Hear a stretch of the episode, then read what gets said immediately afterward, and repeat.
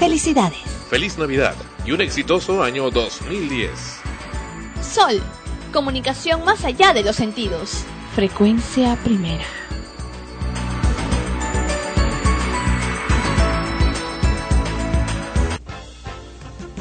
Extremos, episodio 85. Llega a ustedes por cortesía de cotear.pe. En el Perú, comprar o vender por internet es cotear. Este programa se retransmite en podcast en frecuenciaprimera.org slash extremos.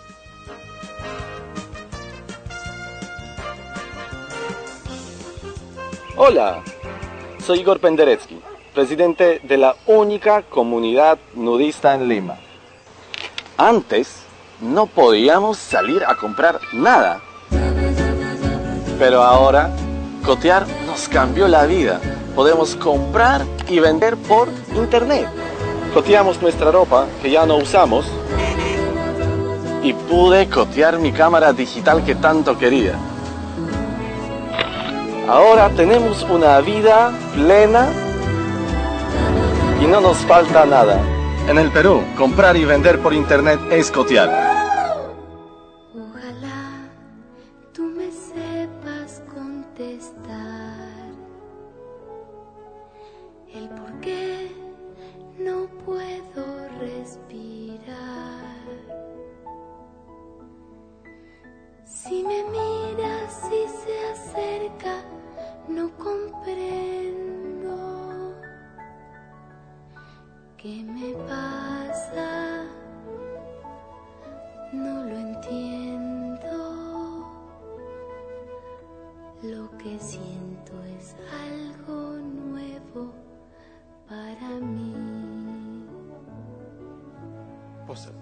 Amor. Es amor. Si no sabes qué decir, seguro pues luego luego se ve. Es amor. Si te hace sonreír. Claro, hombre. El amor es un perfume inolvidable. Es lindo, es lindo. El amor es formidable. El amor eh, es, es- es algo así, algo así como, oigaste. Si en las noches no duermes y sueñas haciendo la tarea, sintiendo que vuelas, que todo te da vueltas, y saltas y gritas y tienes que bailar. Sol, Todo parece más bello. Los pájaros en vuelo, los campos, el cielo, el mundo y los colores se vuelven distintos y todo brilla amor. Sol, comunicación más allá de los sentidos. El amor. Es Navidad en frecuencia es primera. el verso más Sol, bonito. comunicación más No, allá de los una cosa- sentidos. Mira. Frecuencia. Sol, comunicación más allá de los sentidos. Una canción. El amor es sollozar y estar contento. El amor es, es como un cuento. El amor es, es, es ahora que, bueno, como que una cosa que, que, que, se siente, que dice uno a qué horas, a qué hora, qué, qué traigo, es, es, oigaste. Tienes razón, me parece que estoy enamorada, pues cuando lo miro me siento emocionada. Quisiera acercarme y estar siempre con él.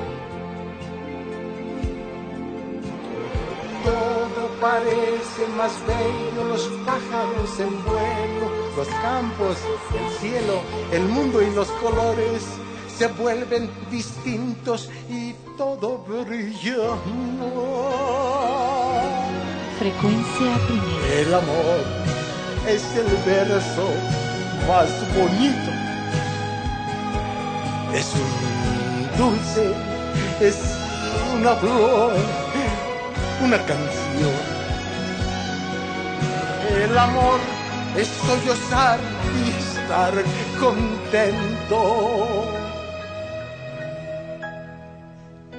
Amor es, es, sé, es como un cuento. El amor es una cosa así que se siente de sentimiento, que uno dice, ay, ay, como, como que no, sí, ay, ay, qué bonito, qué bonito, qué hermoso. Ay, el amor es, es,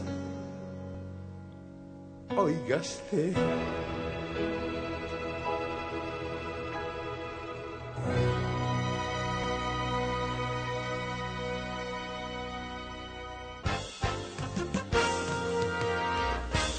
Bienvenidos a Extremos, episodio 85. Soy Sandro Parodi y a mi costado Ana Rosa Liendo Mejía.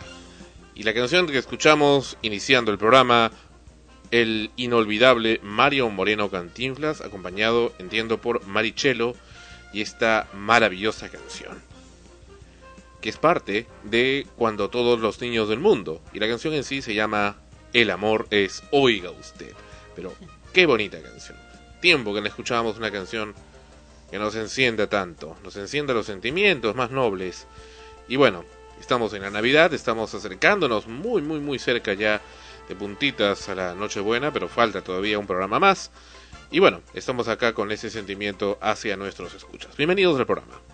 ¿Qué tal? Efectivamente, bienvenidos a nuestro público escucha de extremos este, en esta ocasión con el episodio 85. Comparto tu opinión de que es un tema muy bonito, eh, la letra, las formas y el fondo, ¿no? En conjunto eh, reflejan precisamente en esos momentos lo que uno siente o suele sentir por las fechas de Navidad. Pero, pero mira este amor que habla María Moreno Cantinflas en su canción, ¿no? Lo describe, tiene una descripción muy pura sobre ese sentimiento. Sí, es precisamente lo que te digo, ¿no? Es algo transparente, puro. La voz también eh, ayuda mucho en el caso de, de si es que es efectivamente ella quien acompaña en el tema a Cantinflas, que es muy dulce y sobre todo que se, bueno, se siente al menos es lo que como público podemos percibir que, que fuera muy honesto, ¿no? Muy, muy sensible la, la interpretación. Bueno, pasando la página, no es que nos olvidemos de la Navidad, porque hay muchas cosas todavía por delante. Vamos con los temas correspondientes a hoy en el programa. Hoy, bueno, nos hemos enterado una noticia que nos pone muy tristes, sobre todo porque es una persona amiga a esta casa de frecuencia primera RTVN y a mí en lo personal, Ana Rosa también lo conoce, y no solamente Ana Rosa, sino mucha gente de acá de frecuencia primera y amigos personales también, que no necesariamente han sido o son de frecuencia primera, que hemos sido también, eh, hemos recibido, digamos, la, el intelecto de esta persona, a la cual vamos a mencionar, y también su gran capacidad, lo conozco en mi vida personal, desde 1985. Lo conocí en el, lo que fuera el Banco de la Vivienda, que hoy es el Ministerio de la Mujer. Él dirigía las brigadas cívicas peruanas, las brigadas cívicas juveniles, ahora que recuerdo, y era un hombre de grandes proyectos, enormes proyectos, sobre todo para la juventud. Lo conocí en aquella época con la Asociación Amigos de la Música, que era entonces Frecuencia Primera. Por eso que digo que esta persona de la que hablamos, que estamos a continuación por hablar, precisamente el, nuestro a un amigo, porque todavía sigue teniendo, eh, siendo considerado por nosotros un amigo, el, el doctor Johnny Vázquez Vinces. Aunque no menciones todavía la Rosa de lo que vamos a hablar. Claro. Eh, bueno, sí, sí, de hecho que, que lo conozco, ¿no? He tenido oportunidad, tú mismo lo presentaste y... Ya a muchos años, ¿no? Desde Claro. muchos años. Ajá. Décadas. Y bueno, y siempre tuve las mejores referencias de, de su persona como amigo eh, en, en lo personal, pues, ¿no? Eh, no nos veíamos continuamente, no era una, una relación de amistad de, que, que te, que te ves todo el tiempo, ¿no? Mm. Era cada cierto tiempo, pero bueno, las pocas veces que, que te habías encontrado con él y que habías eh, a su vez, ¿no? Eh, reunido con otras personas eh, por diversos temas que, que, él podía ayudar o apoyar eh, lo, lo hizo lo hizo con muy buen eh, con muy buena onda. Y, y bueno no era un- una persona en la cual incluso uno en determinado momento en algún problema relacionado con, con su especialidad uno pensaba que capaz él, él nos puede apoyar. Y, y lo hacía en la medida de sus posibilidades cada vez que se le se buscaba su apoyo, ¿no? En, en esos Él además temas. catedrático de la Universidad Nacional de San Marcos de Derecho y además también ha sido profesor eh, en varios colegios del Agustino, de ahí que siempre ha estado relacionado con muchos jóvenes, eh, inclusive iba a participar en el Ministerio de la Juventud, que no se llegó a hacer, iba a hacerse en el primer gobierno del doctor Alan García. Pero bueno, Johnny, eh, si la mayor parte de amigos no están contigo, nosotros estamos contigo y en- e independientemente de tus errores, creemos en ti. Creo que eso es lo más importante, así como tú has creído en nosotros. La nota a continuación de Johnny Vázquez. Lo agarraron con las manos en la plata. El juez Johnny Vázquez Vinces fue detenido cuando recibía tres mil soles para dejar sin efecto un embargo dictado por él en un proceso judicial a su cargo. Sin embargo, a pesar de las evidencias, afirmó que todo fue un complot de la policía. Me han puesto en mi casaca, doctorita, me han puesto en mi casaca una bolsa y en mi mano no aparece polvo de haber recibido dinero. Me han, me podido sembrar droga. Tienen que cuidar jueces honestos y decentes. Ananía Sotelo denunció al juez ante la Oficina de Control de la Magistratura por el pago que le exigía para favorecerlo en el proceso a su cargo en el primer juzgado de paz letrado de Jesús María. Encima me embargan el inmueble. O sea que es, eh, eh, es algo pues que ya, ya, ya saca de las casillas a uno. Según el denunciante, el juez le solicitó mil dólares que necesitaba, dice, para comprarse un vehículo. Yo le dije que no tenía. La voz es bastante sarcástica, ¿ah? por cierto, de la locución. Bueno, eso sí, ¿no? Porque Vamos, generalmente... vamos a llamarla para acá para el programa. Vamos a continuar. Sobre todo cuando hablemos de Telefónica, me, me encantaría esa voz para acá. Me han puesto en mi casaca, doctorita, me han puesto en mi casaca una bolsa y en mi mano no aparece polvo de haber recibido dinero. Me han, me han podido sembrar droga. Tienen que cuidar jueces honestos y decentes. Persia Ananía Sotelo denunció al juez ante la Oficina de Control de la Magistratura por el pago que le exigía para favorecerlo en el proceso a su cargo en el primer juzgado de paz letrado de Jesús María. Encima me embargan el inmueble. O sea que es, eh, eh, es algo pues que ya, ya, ya saca de las casillas a uno. Según el denunciante, el juez le solicitó mil dólares que necesitaba, dice, para comprarse un vehículo. Yo le dije pues, que no tenía.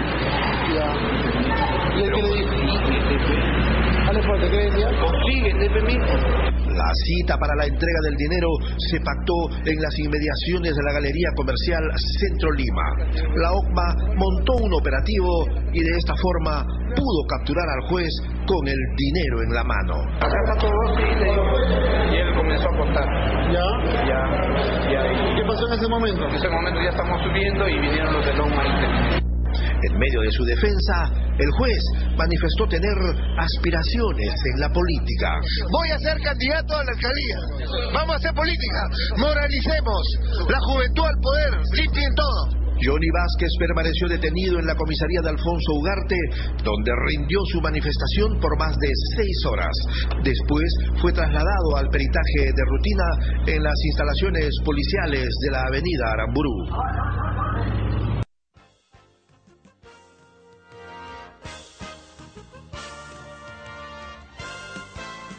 Qué será de Johnny Vázquez? Pues no lo sabemos. No lo sabemos, hemos intentado infructuosamente tratar de comunicarnos con Johnny para saber qué es de él o si quiere dar alguna versión al respecto, pero lamentablemente no hay respuesta.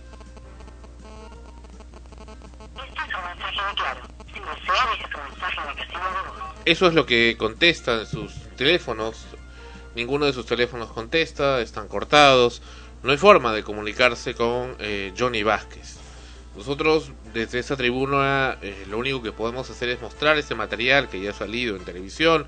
El internet está impregnado de toda esta mala imagen lamentable que se le ha formado a Johnny Vázquez por este incidente aparentemente de que habría recibido 3.000 soles por parte de este litigante en el juzgado de paz donde en efecto era juez de paz letrado. Ahora, yo he estado viendo el expediente de la OCMA, que también ha sido publicado en internet y se habla que cuando han escarbado esto han apreciado una serie adicional de irregularidades en decenas de casos más, otros casos.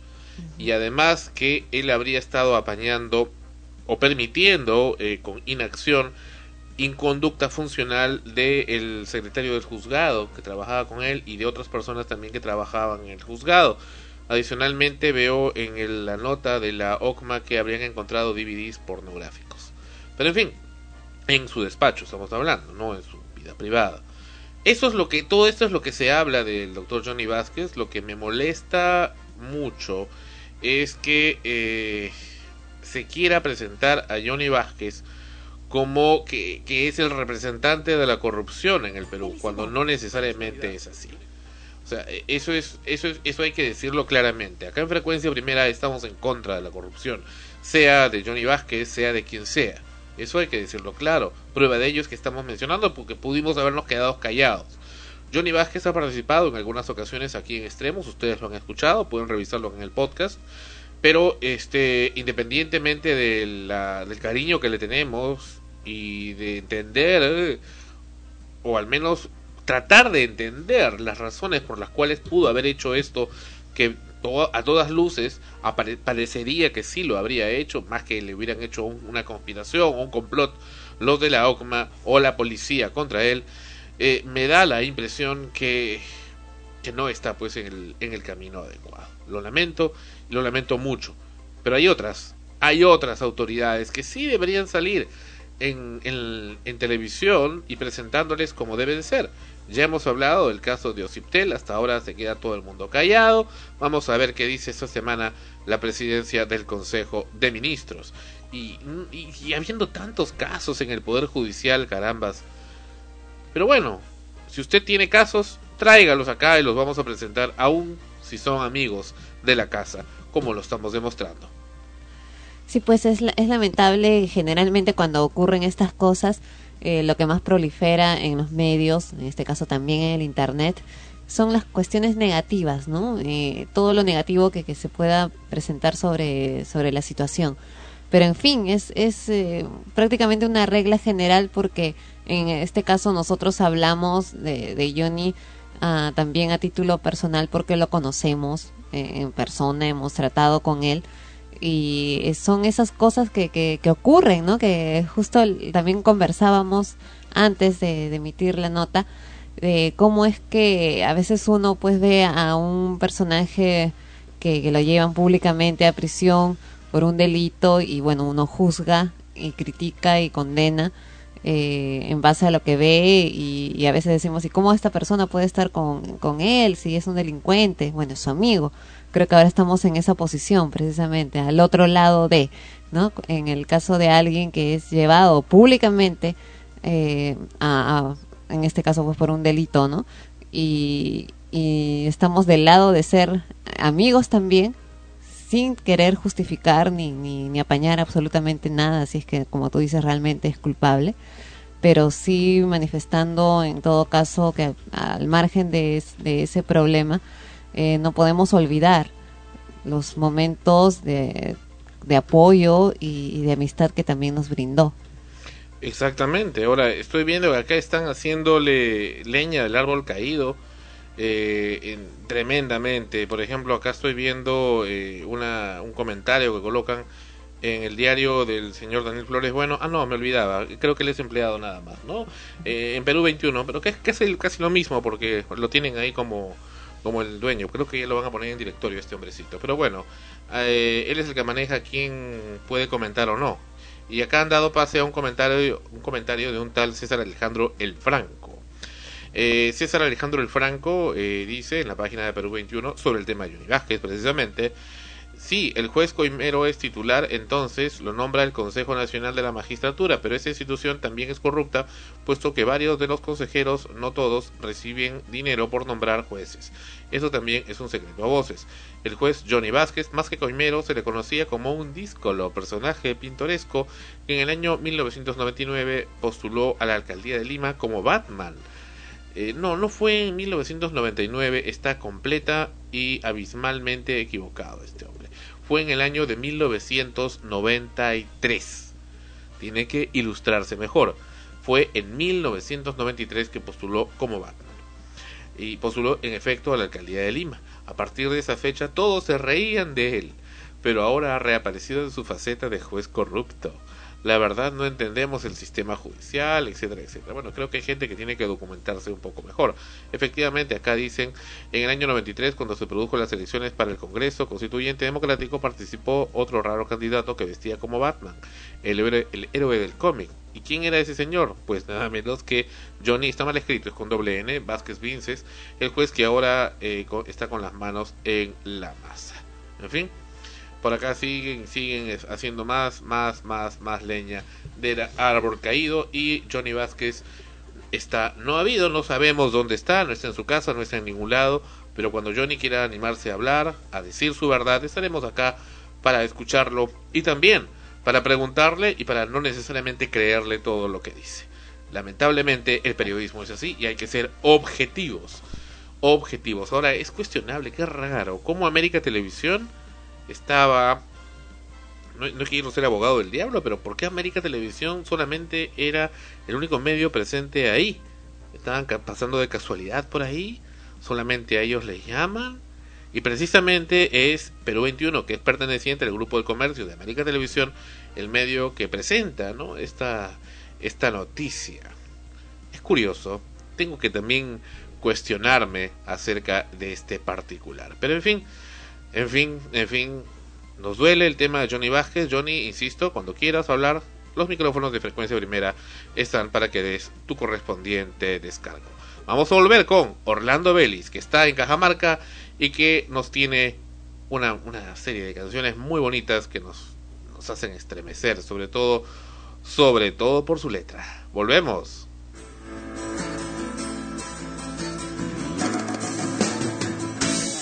Hoy la realidad de nuestro gran país ocasiona tantas cosas que todos se quieren ir.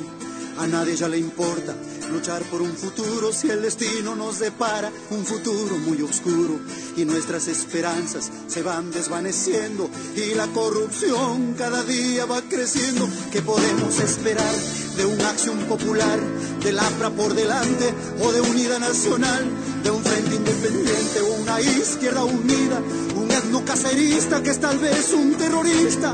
Es nuestra desgracia que tenemos que sufrir, soportar a todos ellos sin tener cómo salir. Miren pues hermanos, así está nuestro país, condenado muchos siglos, muchos siglos a sufrir. Muchos siglos a sufrir. Muchos siglos a sufrir. Hace unos días me quise ir del país a buscar mejor futuro, un mejor porvenir, por medio de un amigo, un hermano de país. Le di todos mis ahorros por la visa para salir.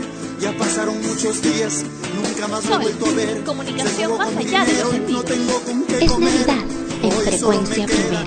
salir como ilegal. Comunicación más allá de los mi sentidos. Frecuencia primera. al actual gobierno, que es de lo peor, y a los muchos que vendrán de peor condición.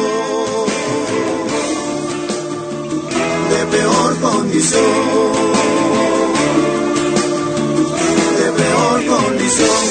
Hoy estoy aquí en otro país buscando un trabajo de lo que me venga a mí. Pero todos me miran, todos me esquivan, hasta la policía ya está que me vigila. Ya me tienen rodeado, ya me quieren disparar, no sé ni mi delito, ya me quieren apresar.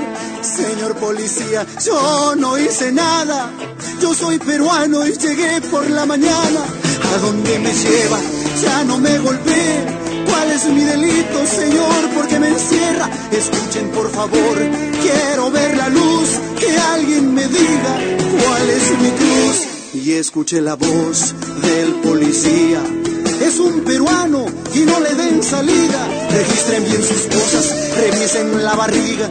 Tal vez encuentren droga en bolsas o en pastillas. Miren pues hermanos, cómo nos marginan y me deportaron ese mismo día. Señores del gobierno que piensan solo en ustedes, que no les importa ni niños ni mujeres. Miren nuestra imagen como está destropeada. para otros países, nosotros somos la plaga. Gracias a los buitres, gavilanes, gallinazos, que a nuestra moral descuartizan por pedazos. Descuartizan por pedazos. Descuartizan por pedazos. Un día emocionado me senté a mirar nuestro fútbol peruano que me hizo vomitar. Pobre de que tiene que soportar derrota tras derrota sin poderla remediar, que no se dan cuenta de la realidad. Si no cambian a todos, nunca vamos a ganar. Esta podredumbre nos va a acabar. Esta argolla de mierda nunca se va a terminar. Ya se creen estrellas, ya se creen Maradona no le han ganado a nadie y aún la hinchada los perdona y solo les importa posar para la tele, salir en un ampay, en diario chinchas si eso quiere y poco les importa esos cuantos seguidores que esperan un milagro de que algún día campeonen y no dan oportunidad a chicos de talento puro. Yo sé que un día con ellos cambiará nuestro futuro. Cambiará nuestro futuro nuestro futuro. Hoy estoy aquí cantando esta canción, tratando de contarles cuál es la razón por la que me avergüenzo de mi país y a nadie nos quiere por ser de aquí. Todo está podrido, ya no hay salida. Hoy solo nos queda luchar por nuestras vidas. Matan nuestros sentimientos, matan al nacionalismo. Hoy solo es pasado la palabra patriotismo. ¿Qué está pasando? ¿En qué vamos a acabar? Y si queda alguien honesto que venga a solucionar y no dejen que muera nuestros sentimientos de ser buenos peruanos sin resentimientos. No debemos permitir nos destruyan así. Hagamos lo imposible para ponerle fin a esta delincuencia, a esta corrupción, a este canibalismo que nos causa horror, a toda esta mierda que no se lo vaya pesta. Estos hijos de puta, arruinémosle la fiesta. Vamos a salir, hay que demostrar que no somos huevones, ya no nos van a engañar. Vamos a las calles, hay que protestar y anda el mundo entero. Nuestra imagen cambiar nuestra imagen cambiar. Nuestra imagen cambiar.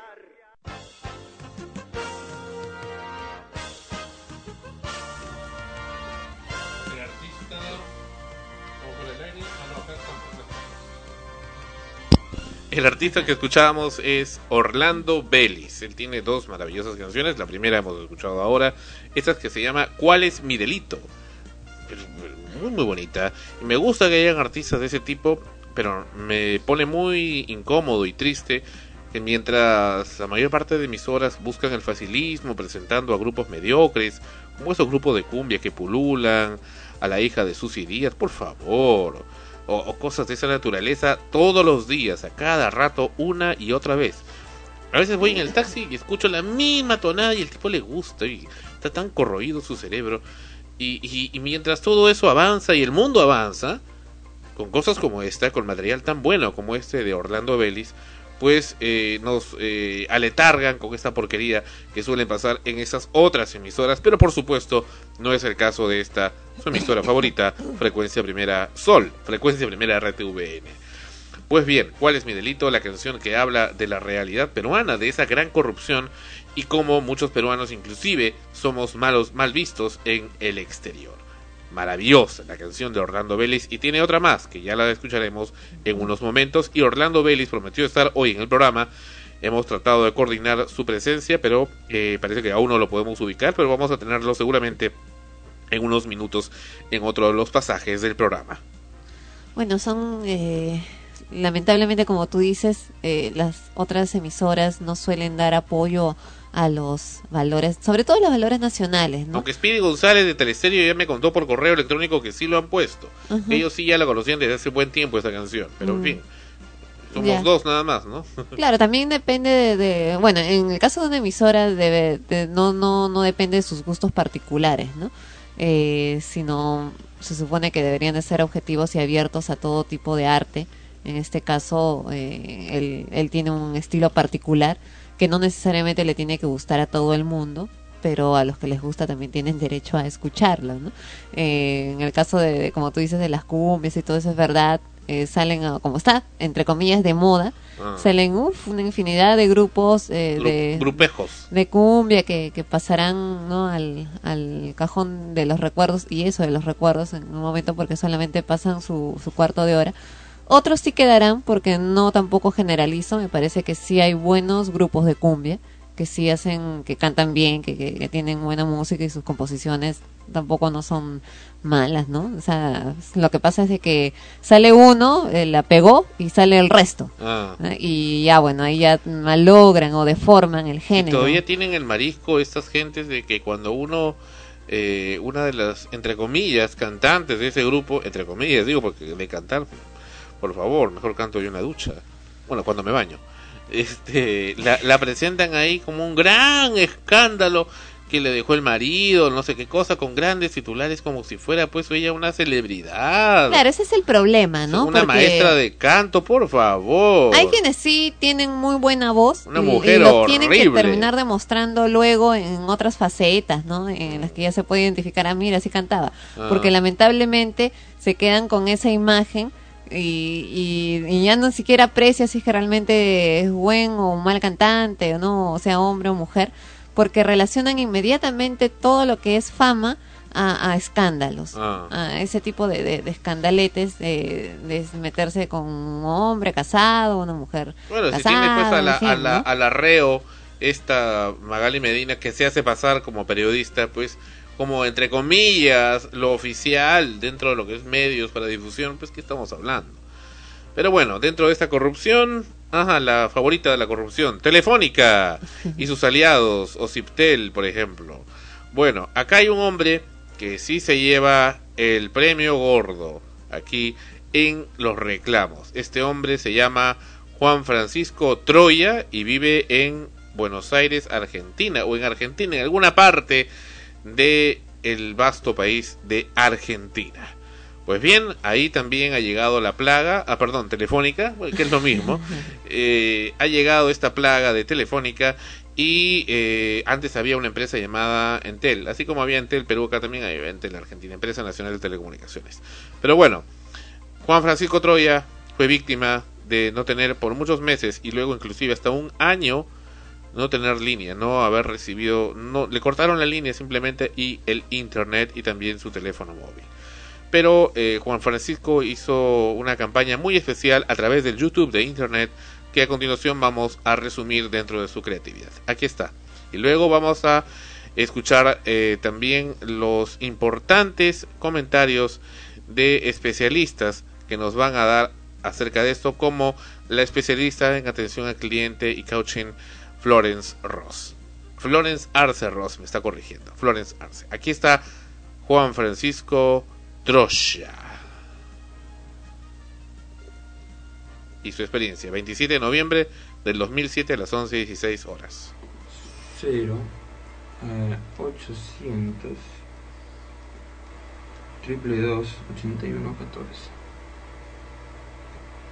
este es el número a ver si se ve bien Está llamando Juan Francisco Troya desde su celular. Ve bien muy bien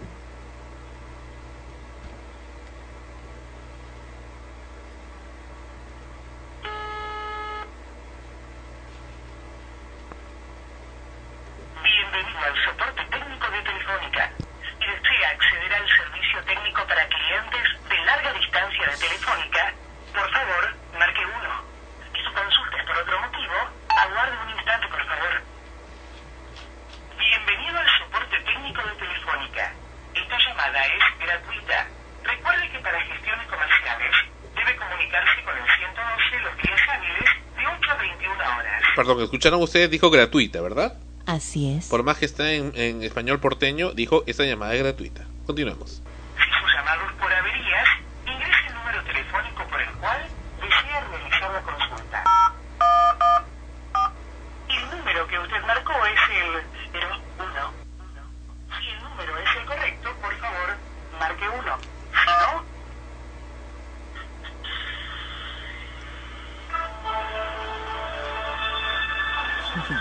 ¿Ya cuántos minutos han pasado?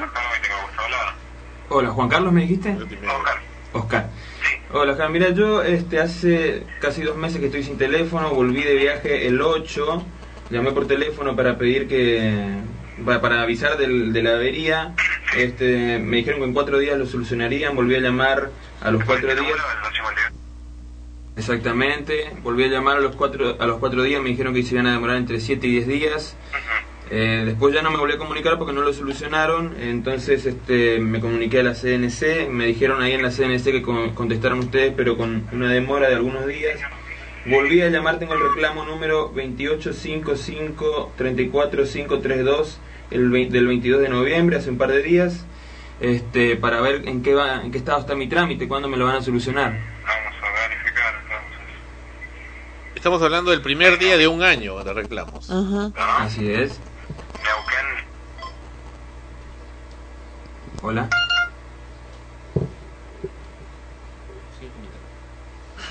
¿Le cortaron? la llamada. 0, 800,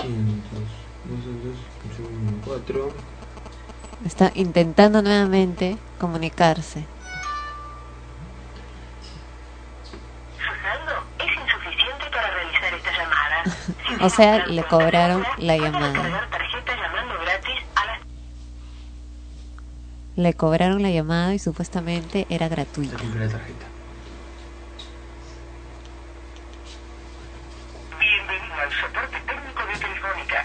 Si desea acceder al servicio técnico para clientes de larga distancia de Telefónica, por favor, marque 1. Si su consulta es por otro Se tenía que comprar otra tarjeta.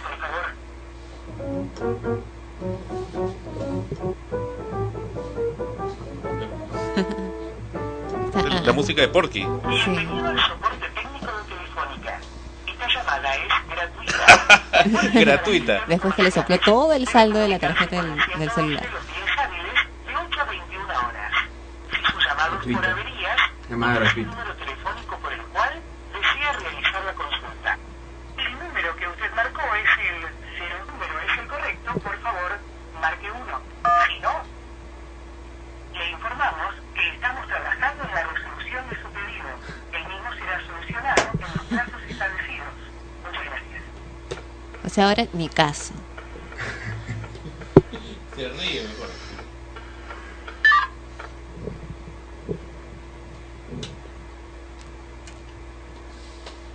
Cuando me pide el número por el cual deseo hacer la queja, voy a marcar otro. Ah, él está aclarando que como va a entrar de frente a la grabadora, si llama con su número, va entonces a dar otro número para poder acceder a un operador.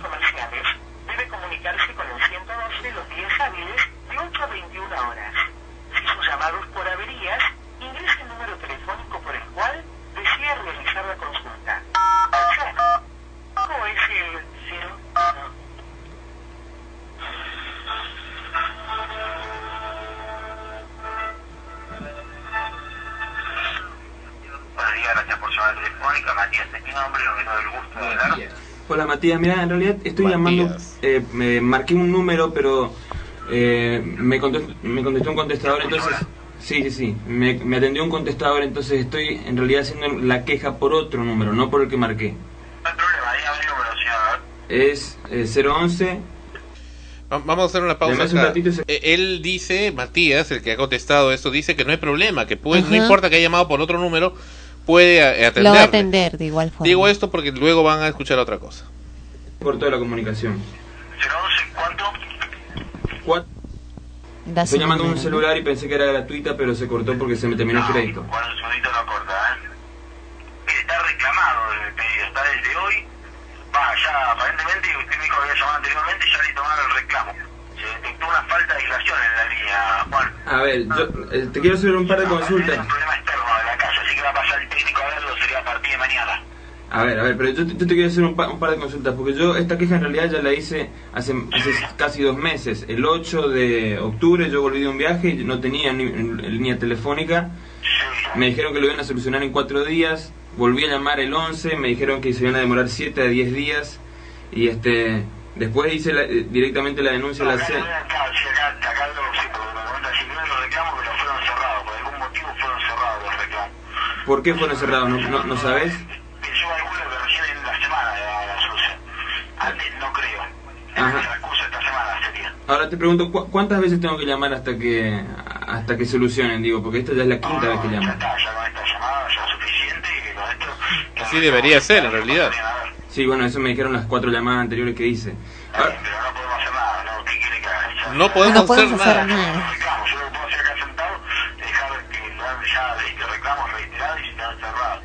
ok, si no lo solucionan, ¿para, ¿para qué día tengo que volver a llamar? Si no lo solucionan para el viernes. Ahora, te hago una preguntita. ¿Todas las tarjetas de, de celular que tuve que comprar, eso me lo van a reintegrar en algún momento? Ajá. Las tarjetas de celular que tuve que llamar para poder comunicarme. Esto... Ajá. O sea, desde ya estamos hablando de un ilícito. Claro. Eso se llama una estafa. ¿Por qué? Porque te han dicho que es gratuita la llamada y te dicen encima que no te van a reintegrar. Se las o se sea, el hombre a ese a nombre de Telefónica está aceptando que le están estafando. Y no pasa nada.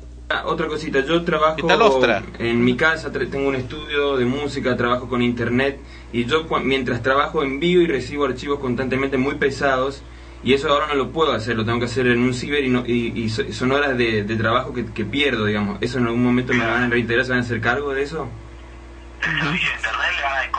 Menos. Ajá, ajá. Ok, Igualmente eso consulta en el canal comercial, pero es así. No, otra cosa no, no, no se van a acercar. bueno, entonces, este, bueno, eh, yo espero hasta que ustedes lo solucionen y si no lo solucionan llamo, tengo que llamar de nuevo. Informo, luego reiterado el reclamo y pongo acá en el informe que viene ya desde hace tiempo con problema y no le dan solución. Sí, aparte, bueno, está, está, por lo visto está ligado, porque cuando llaman a casa atiende otro número. Está ligado, ella la habrían ya localizado, está ligado. Bueno, otra preguntita te hago. Me llegó una factura hace un par de semanas de 339 pesos con 15. Y eso llame al canal comercial y arreglelo a ese canal, que el canal de facturación, el 112 sería. Claro, pero estoy llamando del celular. Factura. Bueno, ok, está bien. Bueno, muchas gracias, sería muy amable. No, por favor, que hasta luego. Para que vean que no miento, tengo un estudio de grabación. Que tiene efectivamente su estudio de grabación, su órgano, su computadora todas sus demás Bueno, cosas. esperemos que lo solucionen, amigos, queridos de Telefónica. Aguante Entel, aguante. Y de ahí siguieron uno y otro y otro video. Acá vemos lo que pasó dos meses después. Así es, dos meses después y habían habido 8 dos, de diciembre. dos meses anteriores. Felicidades, dice. Bienvenido al soporte técnico de Telefónica. Acá Loco Han se ha, ha unido al equipo.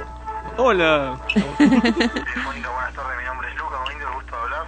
Hola Lucas, Lucas, ¿cuántos sos? Lucas, Bueno, Lucas, este, mira, te llamo para hacer un reclamo por el... cuatro- en realidad no para hacer un reclamo, sino para felicitarlos porque hoy se cumplen dos meses de que no tengo teléfono. Y en esa época me acuerdo que les Época. había, me había hecho la queja, recuerdan aquellos tiempos y ustedes me habían dicho que iba a demorar cuatro días, pero como hoy están cumpliendo los dos meses, vamos a cantarles una canción que dice así. Feliz, feliz en tu día, Telefónica, Dios te bendiga. Ya nos jodiste 60 días y que no cumplas muchos más. Su torta. Una torta. la velita, muy bien. Ahora, yo no es que quiera interrumpir su joda ni su momento de diversión, digamos, pero será mucho pedir que me digan para cuándo piensan tener este, solucionado este inconveniente o es que tengo que esperar hasta las fiestas navideñas o otros 60 días más. Troya, Y lo peor sigue ahí. Juan Francisco. ¿Querés que te cantemos otra canción mientras buscas?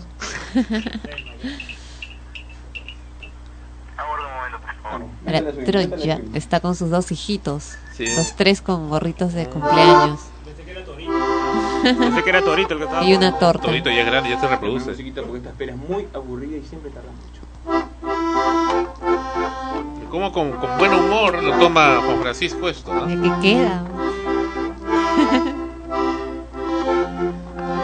Y vamos a poner los enlaces para que ustedes vean todos los mismos que él hace mientras toca. Todo un artista, Juan Francisco. Y es cantante, ¿eh? cantante, actor, polifacético.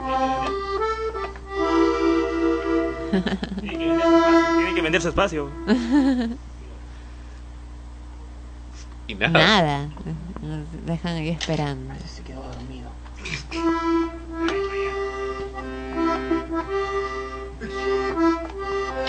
Se quedaron dormidos. No, sin contar otras llamadas que hizo que, ¿te acuerdas? También salían 20 minutos, Sí, sí, 30 sí. minutos esperando. Qué buen manejo del acordeón. Ahí está. Sí. Sí, te escucho. Ah, qué bueno, con urgencia, o sea que buenísimo, con urgencia, o sea, lo mismo que, hace, que- lo, que- lo mismo que me dijeron hace 60 días.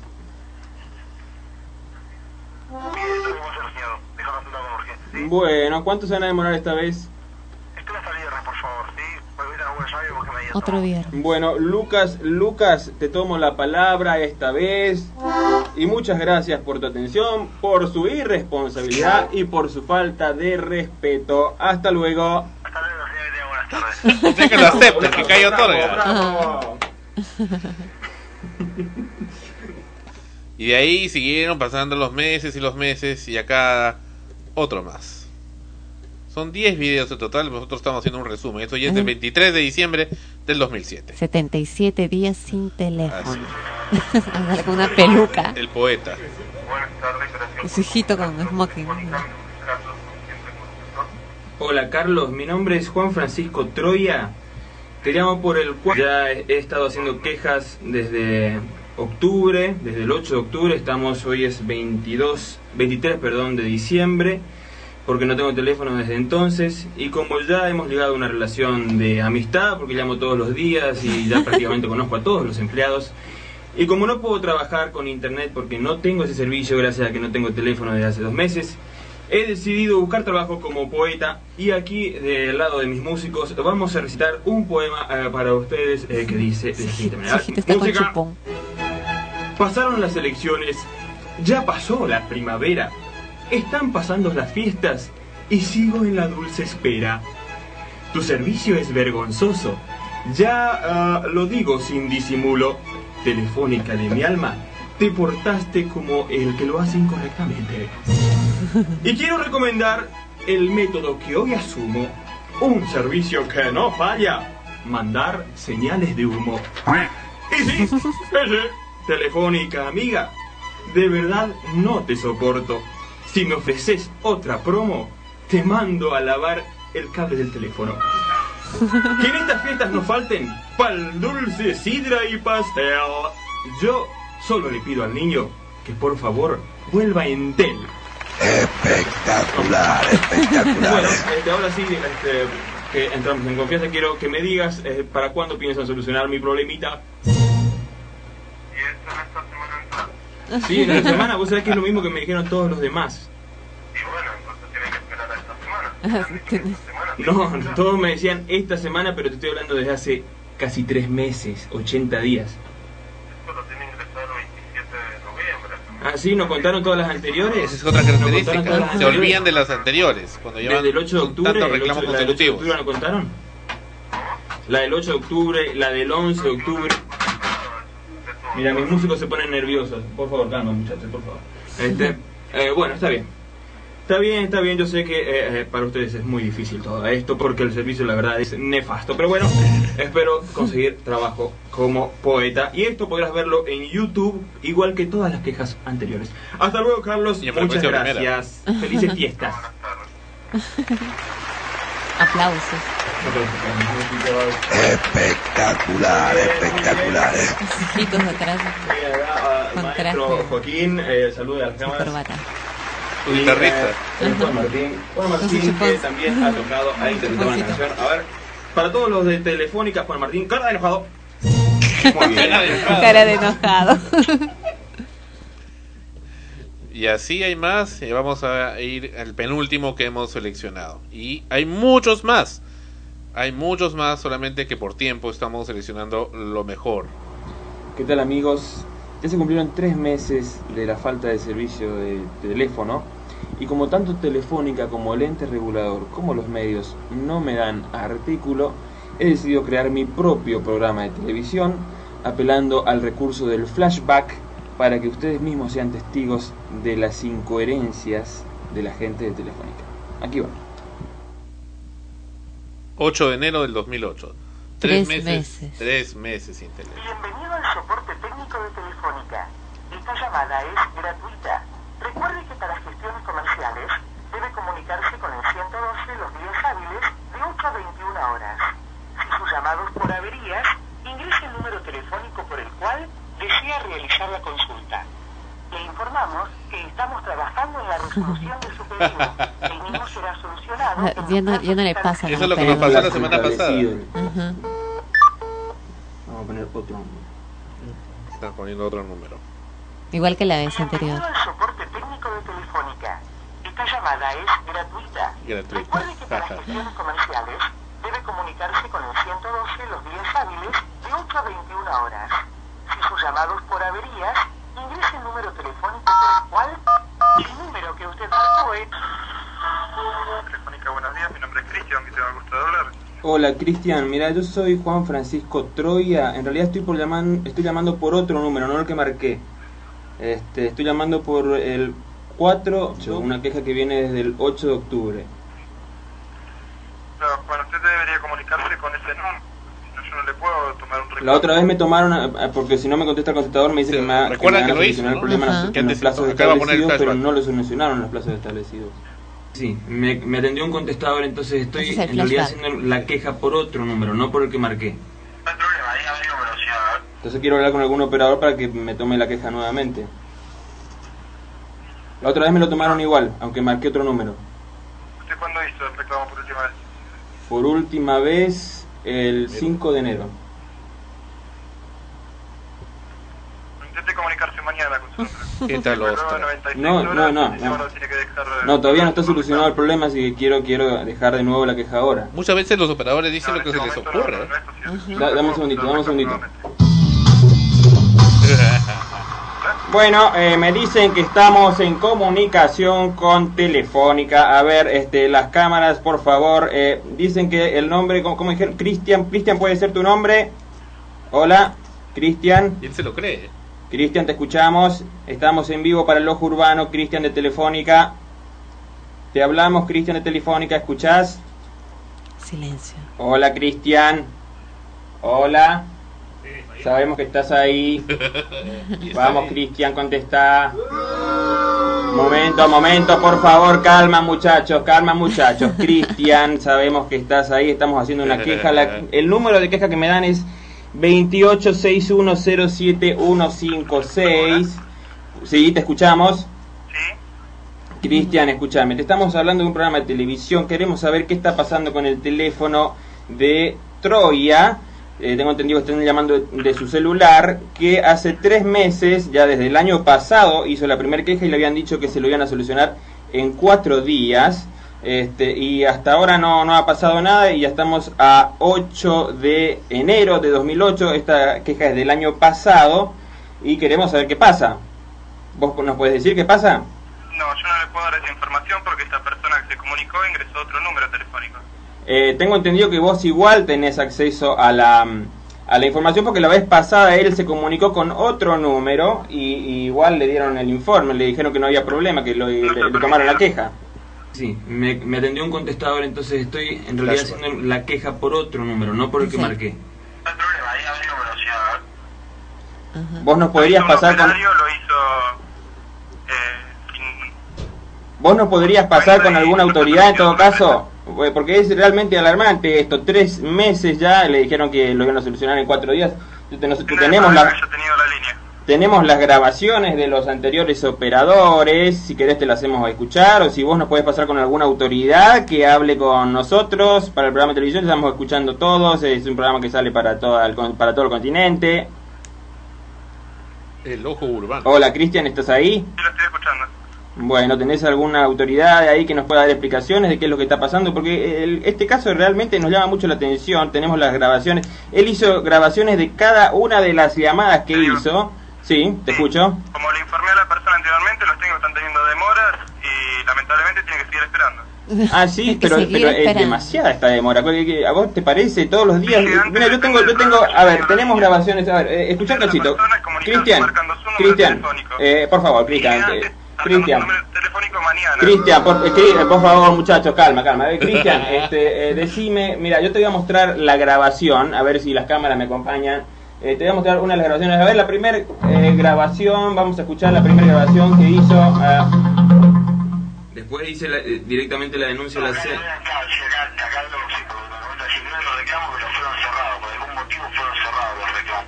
¿Por qué fueron cerrados? ¿No, no, no sabes?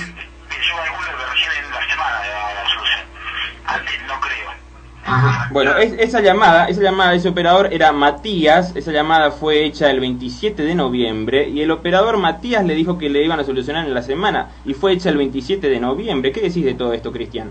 Señor, ¿me escucha? Sí, te escucho, te escucho. Eh, no es el sector pertinente como para hacer este tipo de... No, no, pero nadie se quiere, nadie se quiere hacer cargo, ya hemos intentado... un centro comercial y haga hacer la esa escucha que me está haciendo a mí, el centro comercial. Si yo no puedo resolver más Eh, nada. mira, ya, ya hemos... La verdad es que es, es una vergüenza, es una vergüenza esto, la, la verdad es la- una de las peores empresas. Todas las semanas recibimos quejas de diferentes empresas, pero esta es una de las... Pero, ¿Cómo es tu apellido, Cristian? Escuchen, ¿Cómo es tu apellido? No tengo por qué darles información. Ah, ¿no? Eh, porque en todas las empresas... Esa es otra cosa que me llama la atención. Siempre los operadores de Telefónica nunca dicen el apellido. En todas las demás empresas, inclusive Telecom, los operadores cuando dan su nombre dicen su apellido. No sé por qué en Telefónica no pasa eso. ¿Vos no podés decir por qué no? En Telefónica Sociedad Anónima. ¿Ese es tu apellido, Telefónica Sociedad Anónima? Exactamente. Bueno, Cristian, Telefónica, eh, eh, te quiero leer un par de eh, mensajes que nos llegan, nos están llegando mensajes. Cristian, so- Eh, Telefónica Hilda de Flores dice. Telefónica es la peor empresa. Por favor, déjame hablar que el programa es mío. Eh, Telefónica es la peor empresa de la Argentina. Jaime de Ecuador dice, aquí en Ecuador Telefónica también es desastrosa. Carlos de Neuquén dejó un mensaje, dice, la solución para Telefónica es meter eh, a los directivos y trabajadores en un barco, llevarlos a una isla e incendiarla. Bueno, estos mensajes realmente son eh, alarmantes, Cristian. Yo no puedo estar escuchando mensajes de otras personas porque estoy trabajando. Bueno, sí, te pedimos que, lo- que tomes este pedi- eh, que tomes este llamado eh, como como una queja más. Yo, yo sé que vos estás tipo de reclamos mediante este número que usted me ingresó porque ni siquiera seguro sabe el nombre del titular. perfe- el nombre del ¿Tiene algún titular. problema con su línea telefónica? El nombre del titular es Juan Francisco Troya. El nombre del titular es Juan Francisco Troya. Te lo deletreo, Juan Francisco Troya. Ese es el nombre del titular. No, no, de Este- la línea que ingresó usted, señor. Usted comuníquese con la línea que tiene problemas y nosotros lo vamos a atender. Le informamos que estamos trabajando en la resolución de De grabación. Entonces no se va a poder atender por ahí. No, no, está incoherente. ¿No te parece extraño que nadie se quiera hacer cargo, Cristian? Nadie se quiere hacer cargo nunca cuando llama, cuando llama este este señor que hace tres meses está esperando. Si yo no puedo hacer más nada desde acá.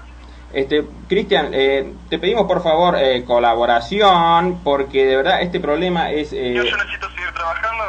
eh, nosotros te pedimos que... que yo- nosotros sabemos que vos trabajás, nosotros sabemos que vos trabajás, pero eh, también tenemos entendido que los que no trabajan obviamente son los del servicio técnico. ¿Qué pasa con ellos? ¿Le podés decir a ellos que también trabajen? ¿Cómo, cómo, cómo- cómo vos le haces llegar las quejas a la gente del servicio técnico? Totalmente aparte. Nosotros atendemos averías y las asentadas. ¿Y, y cómo, ellos, cómo ellos se enteran? ¿Se, ¿Se pusieron a pensar a ver si cuando eligen a la gente del servicio técnico si saben leer, si saben... No, no sé, señor. Yo no soy... Ah, ¿no saben si saben leer los del servicio técnico? ¿No saben si saben leer los del servicio técnico? Digo, para, para tomar las quejas. Evidentemente, también estoy escuchando los sonidos de fondo que me están faltando el respeto.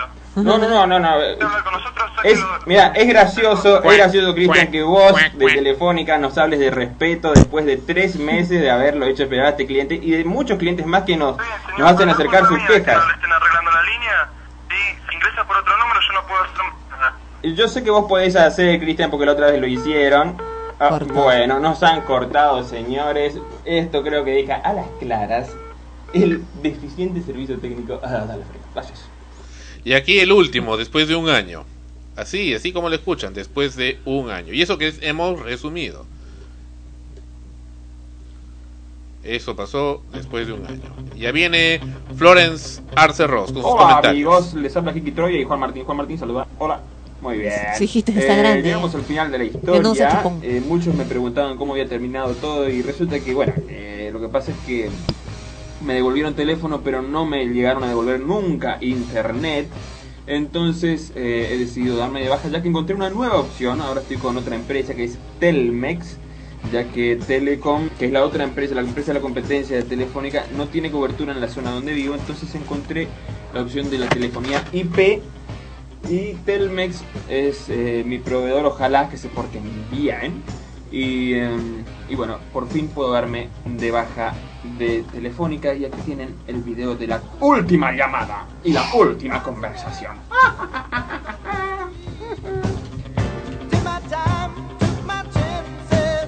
Llamadas gratuitas de Telefónica.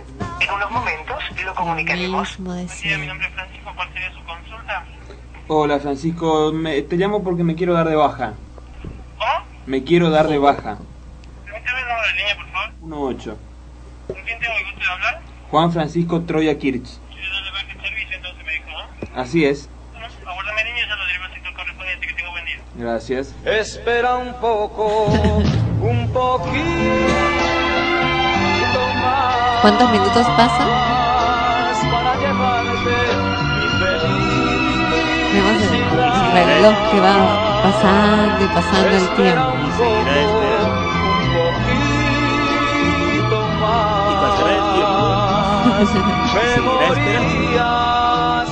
Claro, otro se cansa, cuelga y nunca da de baja el teléfono.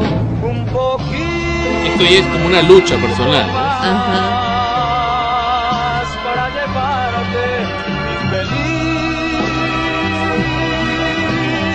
Sigue esperando.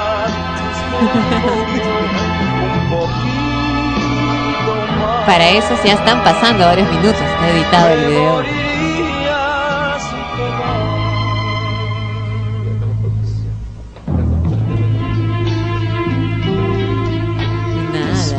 Y eso se lo, lo van a pasar con otra persona y recién hacer el trámite. Todo el tema. No, pero ya, como, como repetimos, ya está, entra su esposa, le da un de otro recado. hijo. Sí, ya, ya tuvo otro, va a tener otro.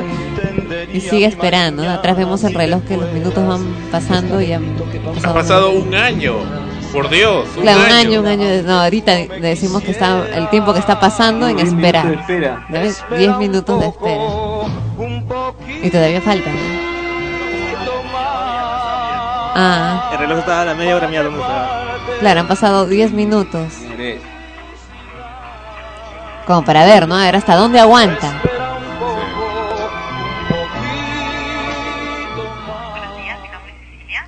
Hay una voz sexy. Gracias por Ah, atender. me mandan una chica.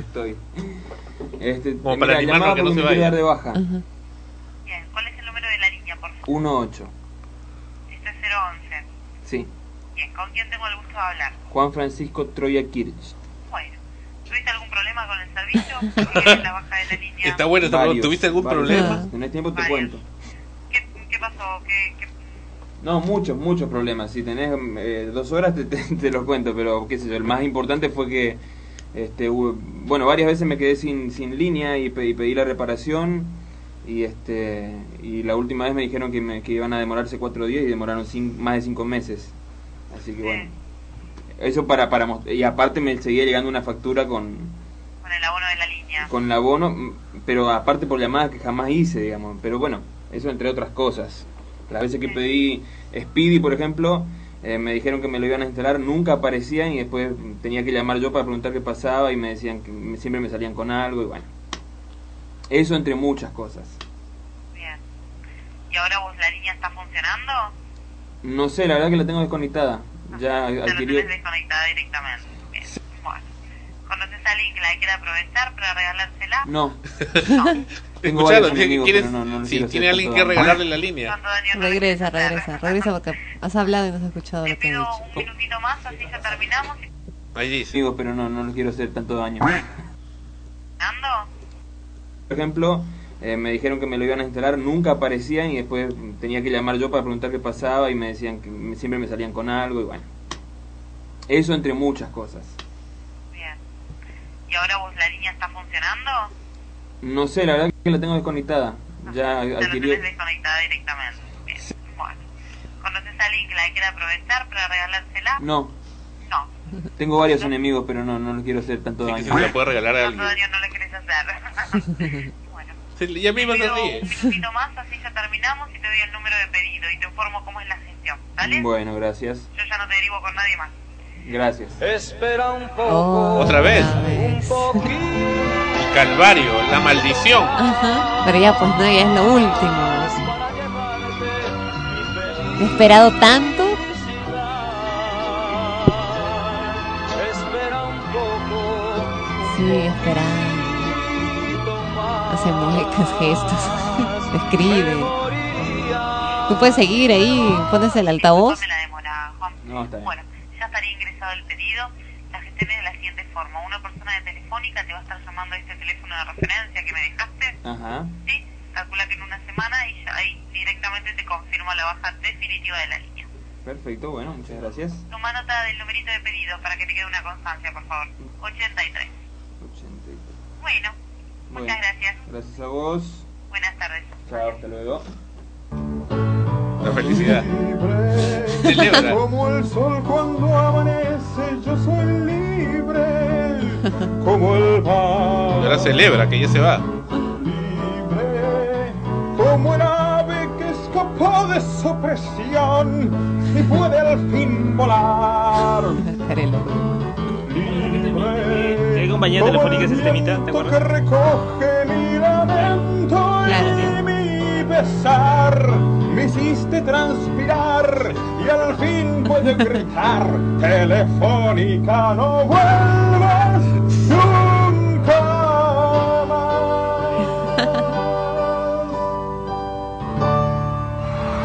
Espectacular, espectacular. Fíjate todo. Resumen de todos sus peripecias. Recordáis de todo lo que pasó en el año. Cómo pasó un año haciendo todo eso.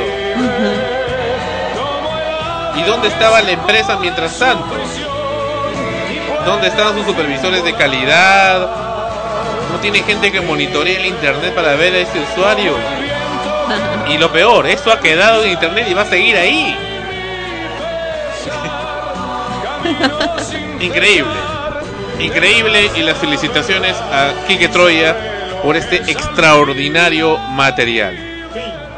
Fin, y se acabó, fin, Bien. después de un año. Bueno, hace eh, seis meses estuvimos en el programa con Florence Arce Ross, quien es especialista en atención al cliente, quien ha visto el material también, y la tenemos en estos momentos en el programa. Bienvenida, Florence. Hola Sandro, ¿cómo estás? ¿Qué te pareció el material de, de Kike Troya? Impresionante, la verdad. Preferiría no emitir palabras porque si no me vas a cortar. No, la no, no, sigue, sigue, sigue nomás. El programa es un programa de extremos, precisamente. Sí. ¿Cómo puede llegar un usuario a ese extremo, precisamente, sin ser atendido? La verdad es que yo tengo que felicitar primero a, a Kiki, no solamente por el material tan bueno que nos ha puesto en YouTube, sino por el autocontrol que ha tenido, porque yo no hubiese reaccionado así seguramente. Mira, un año. Bueno, y él ha hecho este arte, ha hecho ha hecho canciones y todo el asunto y los operadores lo han estado escuchando, escuchando, escuchando. Pero y, y yo pregunto, y, y tú eres un especialista en atención al cliente para muchas empresas, inclusive de comunicaciones, ¿cómo es que estas empresas no hacen un monitoreo sobre esto? Para poder eh, darle una solución, digamos, de prioridad, ¿no? O al menos para salvaguarda de su propia imagen. Efectivamente, no. A mí lo que me da la impresión es que no es efectivamente que no hagan un monitoreo, sino que ellos deben de conocer el caso, pero realmente uno en, en, en los millones de clientes que tienen tal vez no les no les interesa.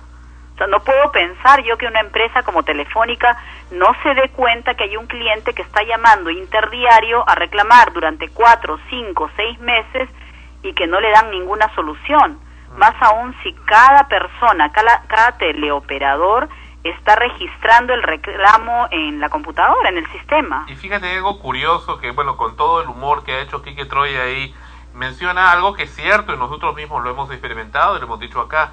Uno hace el reclamo y luego, como no lo atienden, hace otro y otro y otro y resulta que ya hay una cola de reclamos de la misma persona, pero luego te dicen, no, usted todos los anteriores no hizo, esto es un reclamo nuevo. O sea, como que ya se olvidan los, los anteriores, como que los reclamos anteriores los dejas morir, ¿no? y los nuevos los, los dejas que vayan envejeciendo. Así es, que no creo que eso sea cierto, porque el sistema no lo borra automáticamente, ¿no? Simplemente debe ser una estrategia eh, para decirle al cliente que, bueno, recién tienen su reclamo hace una semana o dos. ¿Por qué hay esa tendencia de atención eh, y por supuesto esa sensación que dejan los usuarios de insatisfacción? ¿Por qué hay esa moda, digamos, a nivel de la región? Es muy lamentable, la verdad. Y el primer detalle que observé en las llamadas telefónicas que hacía Kiki era que ninguno de los teleoperadores le quiso dar su apellido. Ah, di- no, y uno que dijo su apellido es telefónica, ¿no? Qué, qué horror, qué horror, o sea, encima una burla sobre el cliente, ¿no?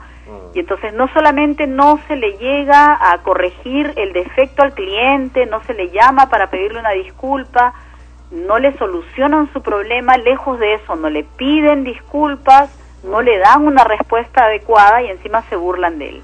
Eso es lo peor, ¿no? Ese es el extremo. Ese es el extremo, ya, por eso es que yo en realidad, para mí más impresionante ha sido, más que lo que le ha ocurrido a Kiki, ha sido el, el autocontrol que ha demostrado Kiki, porque la verdad es, es indignante. Eh, hay una impotencia tal en este tipo de casos, y es más, tú no estás realizando el reclamo eh, face to face con la empresa, lo estás haciendo vía telefónica. Así es. Vía telefónica la desesperación aumenta, Así es, el estrés aumenta. por supuesto. Ahora, eh, si este hombre se está presentando y está queriendo ser coloquial, amable, hasta gracioso, queriendo tener una relación, a pesar de todos los errores que ya tiene la empresa, que su proveedor, quiere tener una relación pues de, amistad con ellos porque se muestra gracioso y todo eso, queriendo eh, seguir manteniendo la amistad con ellos, o sea, no, solamente una relación de, de servicio, sino una relación también de amistad, que es lo mejor que debería haber entre proveedor y cliente, ¿por qué estas gentes lo rechazan? Así es. No han practicado en absoluto la empatía con el cliente. No tienen la capacidad de ponerse en el lugar de la persona que está pasando por ese trance. Ninguno de los teleoperadores. No ha habido uno solo. Creo que en la segunda o tercera llamada hay uno que es un poquito más suave y le dice lo entiendo, lo entiendo, pero de ahí no pasa. Y es que lamentablemente empresas como Telefónica trabajan con call centers. Muchas veces son call centers que son eh, empresas terceras, que le hacen tercerización a la empresa, ¿no? Y entonces ellos lamentablemente es cierto que no pueden hacer otra cosa que recibir la llamada y registrar en el sistema. Ahora hay la moda eso de que mandan un mail, ¿no? Dicen, nosotros mandamos un mail. Exacto. Pero no estás hablando con el que te va a solucionar el problema. Exacto, es que lamentablemente es- eso es lo que está ocurriendo, ¿no? Las empresas contratan un call center externo y este call center lo máximo que puede hacer en atención al cliente es recibir el- el- la queja o el reclamo, registrarla y pasarla a la empresa. Y es la empresa quien debe hacerle seguimiento, ¿no? Ahora, lejos de eso, también hay que incluir aquí que el, el personal del call center no está haciendo un trabajo adecuado de calidad de atención al cliente. Porque si bien es cierto que este personal no pertenece a la misma empresa de Telefónica, tal vez, porque no lo sé, como no quieren dar ni siquiera su apellido, no vamos a poder saber si es personal de la planilla de Telefónica o de una tercerización, de un call center que le está brindando servicios a Telefónica. Pero independientemente de que le solucionen o no el problema al cliente, es la atención que tú le vas a dar al cliente, es ponerte en su lugar, es escucharlo, es darle la razón, es pedirle disculpas. Pero Nada de eso se ha hecho con disculpa- él. Disculpas sentidas, ¿no? No disculpas de palabra que se nota que no la sientes. Exacto, exacto, y que en ningún momento lo he escuchado tampoco. Incluso en varias oportunidades ha habido teleoperadores que le han dicho cosas como, bueno, pero no podemos hacer más. Así es. Eh, ¿qué, quiere, ¿Qué quieres que haga? O sea, es increíble que puedan responder así. Impresionante. ¿Qué tal, Florence? Te saluda Ana Rosa. ¿Cómo estás, Ana Rosa? ¿Qué tal? Sí, precisamente eh, sobre ese último punto es que quería consultarte, ¿no? Porque yo también había apreciado eso, al margen que ellos no puedan hacer nada porque no es su labor, la parte técnica, y desconocen probablemente si es que son un call center. la atención, ¿no? O sea, ¿cuál debería de ser el, el, en este caso la formación de esos operadores para atender ese tipo de llamadas? Eh, porque como tú misma dices, en algunos casos le contestaban de una forma hasta medio despectiva, ¿no? Como, bueno, no podemos hacer nada, llame de nuevo, ¿no? Eh, Exactamente, lo- lo mandaban- es una cu- forma despectiva, ¿no? Como tú lo has dicho, este. Carmen Rosa. Ana Rosa. Ana Rosa, perdóname. Y ¿Cuál es de- cierto sí. este, que aquí lo que hay que hay que hacer una diferenciación entre servicio y atención. Ajá. Tal vez el servicio no sea completo, tal vez parte del servicio yo no lo pueda cumplir, tal vez la parte técnica me falla y entonces el servicio llega inadecuado. Pero un tema muy distinto es la calidad de atención que yo le pueda dar a mi cliente. Claro que por, Y último... decirle que no le puedo cumplir, pero de la mejor manera posible y poniéndome en su lugar. Y eso tampoco se está cumpliendo y eso no cuesta. Ajá. Claro que por último él puede tomar la decisión de ir personalmente a la misma empresa de Telefónica, hacer su reclamo, pero por lo menos ya fue atendido en el call center y le dijeron de la manera clara y amable de que no van a poder solucionarle por ese medio el problema y él hubiera podido eh, buscar otra forma, ¿no? Pero acá también un poco que él continúa llamando para que se refleje, además de todo eso, la mala atención que hay al usuario. Así es, así es. Y en la última llamada, creo que es con la chica, Eh, con el final. sí, al final que contesta una señorita con una voz un poco más agradable, no sé si es porque es mujer, pero con una voz más agradable efectivamente, pero es una señorita que está totalmente robotizada en sus respuestas. Así es. Entonces, si bien es cierto, su voz es más cálida y eso logra que reduzca la tensión en el cliente, la forma robotizada de respuesta hace que también tus tensiones vuelvan a subir. E inconsecuente e ignorante de- de- del tema, ¿no? Porque no, no, no, por ejemplo, le dice este, ¿y qué problema has tenido? Así es. Pero, pero caramba, si ha estado un año el, el pobre hombre ahí y luego y todavía le dice y eso más suena a burla, le dice, no deseas regalárselo a otra persona. Pero, eh, eh, pero es, es- es realmente de burla, ¿no? O sea, es completa, ignora completamente todo lo que ha hecho, ¿no? Así es. Yo me imagino... Sin embargo, eso debe de estar ahí en el sistema en pantalla frente a ella, supongo yo. Claro, ahí vamos a- al hecho que pareciera Impresionante, que, que, Es que- impresionante. Y bueno, y la segunda, el segundo caso, que es el de la señora Patricia, ¿no? Sí, el de Telmex que lo vamos a poner en un momento, pero de todas maneras me gustaría tu comentario, que es el Vamos de una señora en Colombia que también hizo una llamada en esta ocasión a Telmex, pero en ese caso esa señora Patricia no fue eh, tan, digamos, eh, tan didáctica como el señor Quique Troya, sino por supuesto con toda la ira del mundo eh, se presentó y, lloró y sufrió y dijo todas las procacidades del mundo hacia este operador, que más bien estaba de lo más tranquilo. ¿Eso qué te pareció? Así es, es que lamentablemente eso es lo que ocurre, ¿no? La impotencia te va llevando a esto, a te desencadena en ira y la ira en una reacción violenta y eso es lo que ha tenido esta señora, ¿no? Yo creo que acá hay un tema importante, Flores, no sé si coincides conmigo y no lo entiendo por qué hasta ahora, y tú lo debes saber capaz porque das esas capacitaciones, no lo comprenden las empresas. Cuando uno trata con un teleoperador, está tratando no con Juan Pérez que me está atendiendo, sino está tratando con la empresa. Entonces, lo que yo hable con esa persona y lo que me responda él o ella es la empresa que me está respondiendo, no Juan Pérez, porque si fuera Juan Pérez que está llama, hablo- estoy hablando con él en su casa, es Juan Pérez. Pero acá estoy hablando con él en el call center de la empresa. Entonces, independientemente que sea atento o sea lo que fuere, es la empresa, la voz de la empresa a través de esa persona. Pero ellos lo toman como a título personal. Exacto, ¿Por exacto. qué?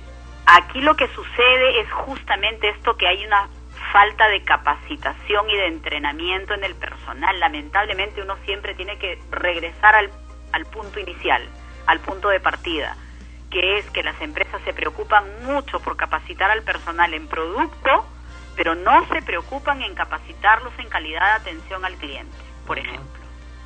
¿Cómo puedes entender, y eso lo comentamos la semana pasada, que empresas como Telmex o Telefónica alardeen en su página web, en diferentes eh, conferencias, reuniones que hacen, de decir que tienen el- a los clientes rebosantes de felicidad en la atención al cliente cuando existen situaciones como estas? Así es. se están ellos basando en clientes que tal vez nunca se les presentó un problema y obviamente no han tenido que reclamar ni llegar a los extremos a los que ha tenido que llegar la señora Patricia, ¿no? Pero esto, esto del caso de, de Telefónica, por ejemplo, es un tema muy común. Es muy común escuchar esto. Acá tenemos otros otros reclamos también que, que encontramos de forma circunstancial, donde se pone el dedo, sale la pus. Entonces, frente a todo eso, parece que ellos vivieran en otro universo, en otro mundo, donde todo es felicidad y no existen quejas. Así es, es que mira Sandro y Ana Rosa, si las empresas no se preocupan por capacitar y entrenar a su propio personal, ¿qué podemos esperar de las empresas que les están brindando servicio tercerizado? Menos. Yo a esa empresa no le exijo, si a mis trabajadores no les exijo la preparación adecuada en calidad de atención al cliente, menos al que me está dando la tercerización. Que en este caso no sé si son tercerizados, pero eh, no hay un entrenamiento adecuado y tal vez existe rotación de personal también muy frecuente porque el trabajo de call center realmente es estresante. Entonces yo a ese personal le tengo que dar mucha capacitación, entrenamiento y motivación de distintas formas. Si no se las doy, voy a llegar al estrés del trabajador del teleoperador que va a responderle de esta manera tan sarcástica al cliente y que luego este teleoperador va a renunciar y va a llegar uno nuevo que tampoco tiene capacitación y entrenamiento y lamentablemente los que pagamos este, los platos rotos somos los clientes. Para concluir, Florencia, agradeciéndote enormemente la molestia de poderte comunicar con nosotros, dime, eh, ¿cómo ves un cliente que tenga una insatisfacción extrema, como estos dos casos que hemos presentado, el caso de Kike Troya y el otro de la señora Patricia, y otro más que tenemos acá, eh, que puede tener? ¿Qué, qué, ¿Qué consecuencias trae un cliente con insatisfacción extrema hacia la empresa? o hacia la Sí, marca. mira, un cliente que sale con insatisfacción de una compañía es un cliente que se va y un cliente que se va se va llevándose de 11 a 15 clientes en promedio con él. Correcto. Que la empresa va a perder. Pero ese es en un caso de un cliente que se va y se lleva de 11 a 15 clientes de su entorno. Pero en este caso de Kiki y de la señora Patricia, ellos han publicado en internet sus casos. Ajá. Entonces, imagínate por qué número vamos a tener que multiplicar la cantidad de gente que va a dejar de trabajar con ellos. Y las empresas esas creen que con hacer publicidad en televisión eh, compensan esto. Absoluto, claro, ellos pueden creerlo, pero no es así. Perfecto. Ahora, antes este, de despedirnos, si tú vas a pasar, Sandro, creo en un momento la llamada de la Sí, señora sí. Patricia, Así es, así es. me encantaría que se observe que al inicio de la conversación la señora Patricia está calmada, Ajá. está tratando de buscar una respuesta de manera calmada y en el trayecto de la llamada es que empieza a ofuscarse. A pesar que el operador le habla tranquilo en todo momento. Habla tranquilo, pero no le da la respuesta que ella necesita. Como que es inconsecuente al, al drama que ella tiene. Que sí, exactamente, que no siente en absoluto, ni le importa, ni le interesa lo que la señora le está pasando y le sigue pidiendo los datos, cuando lo que ha debido decirle, señora, yo la comprendo, la entiendo, por favor, no se preocupe, yo la quiero ayudar, y empezar a bajar la tensión de la cliente. Hay una frasecita que ahora han agarrado de moda la gente de Telefónica y lamentablemente otras más, eh, pero creo que son los de atento, eh, que es eh, gracias por la espera, disculpe la demora, pero te lo repiten una y otra vez. Sí. Entonces yo le digo, "¿Sabes que ya cállate, le digo, no, no, no sigas diciendo esta tontera. Y te lo vuelven a decir, te lo vuelven a decir, entonces como que se han mecanizado. Exactamente, es robotizado, me- mecanizado, es un speech que se lo han aprendido de memoria y que se le transmite eso al cliente. El cliente lo siente y lo sientes como una burla. Mm, así es. Flores, muchas gracias. ¿Dónde te pueden ubicar para tus capacitaciones? Claro que sí, mi teléfono es el 345-1609 o mi correo electrónico que es el Florence Ross, Florence con CE, Ross, R-O-S-S, en arroba hotmail. Perfecto. Muchas gracias, Florence. Gracias a ustedes, chao Sandro, chao Ana Rosa. Gracias. Gracias, nos vemos. Florence Arce Ross en, segun- en su segunda oportunidad en extremos en frecuencia primera RTVN. Lo peor de todo es eh, lo que dijo lo que dijo Flores es, es eso, ¿no? O sea, eh, un cliente insatisfecho se lleva 15 más de la empresa, pero pareciera pues que a Telefónica eso no le interesa en lo Le absoluto. da risa. Y aquí la prueba. Claro, porque Sí, lamentablemente todos los días eh, se venden celulares, eh, se adquieren líneas telefónicas porque también pues es tenemos un casi en- en monopolio de telefónica. Mira, en- esto ocurrió país. esta semana y yo estuve presente en Telefónica Ahí de sí, en Pueblo vivo Libre. y en directo. Oh, sí, y fue circunstancial. Fue circunstancial, apareció una señora y por supuesto acá estamos los periodistas de frecuencia primera para decirles que aún existimos periodistas independientes que no nos dejamos comprar por Telefónica. Aquí la nota. ¿Qué tal espectáculo? Pero este tiene razón, esto es una porquería. Señorita, dígame, ¿el señor Durán se encuentra o ya no trabaja acá? Ya, ¿con quién puedo hablar por sobre una avería? Mi esposo está delicadísimo y, y no puedo esperar. Una risa. ¿Cómo? No, es que no puedo esperar. No puedo, tienen un escándalo acá también. Yo quiero que me atiendan porque tengo una, un enfermo en mi casa.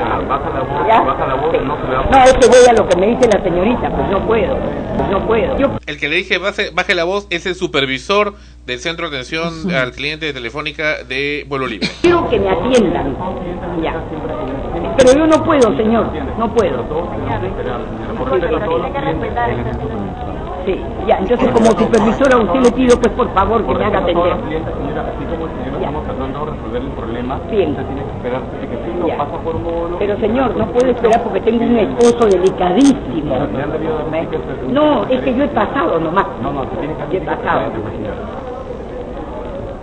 Usted como supervisor le pido por favor que me haga atender porque no puedo esperar. ¿Ya? un ticket preferente adelante. Así de forma directa no se puede atender. Hay ticket preferente. Ticket preferente. Ticket preferente. Gracias, disculpe. No, diga nomás. Toda su razón. Y está en toda su razón, lo reitero. Ya que luego nos entrevistamos con la señora. Dentro de tres días. Le recordamos que tiene un recibo pendiente. Eso. Humillar al cliente. Un usted se señor- siente humillada por, Por la empresa telefónica. ahora que Pero la no empresa telefónica dice que todos están felices, todos los clientes Ah, están felices. sí, mire, el esc- ¿usted ha visto el escándalo que hace el señor con el teléfono? ¿Qué ha pasado? No compre esta porquería, que esto es una porquería que el señor paseándose con el teléfono. señor. Un señor que está afuera con su teléfono y lo ha puesto así, ahorita la gente, ahí está una señora con bolsa con el teléfono. Afuera hay una señora que están con bolsa con el teléfono. ¿Sabe lo que he hecho yo, señor? Yo estaba allá, por decirle. Me vení a este y le tuve que dar un perdón, le dije, yo soy una persona, y ¡prum! a él y al guachimán, y así he entrado yo, y no tenía que esperar.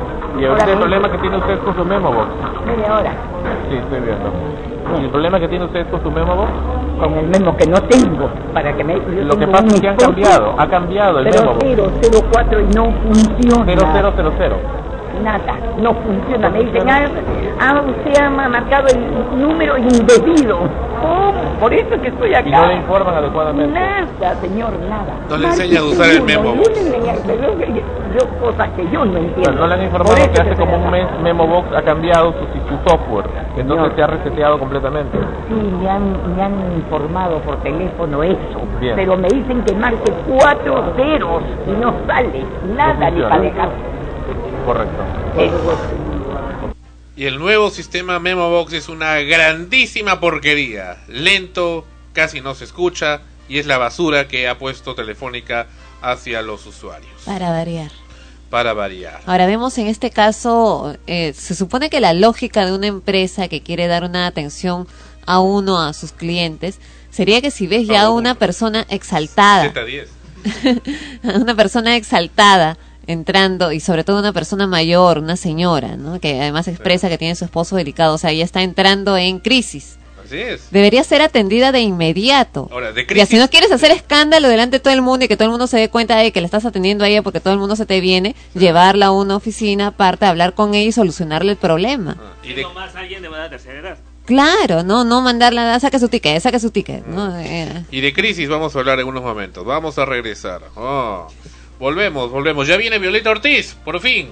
Ahora sí va a presentarse Violeta Ortiz desde México, desde Mocorito. Ya nos está hablando acá en el interno.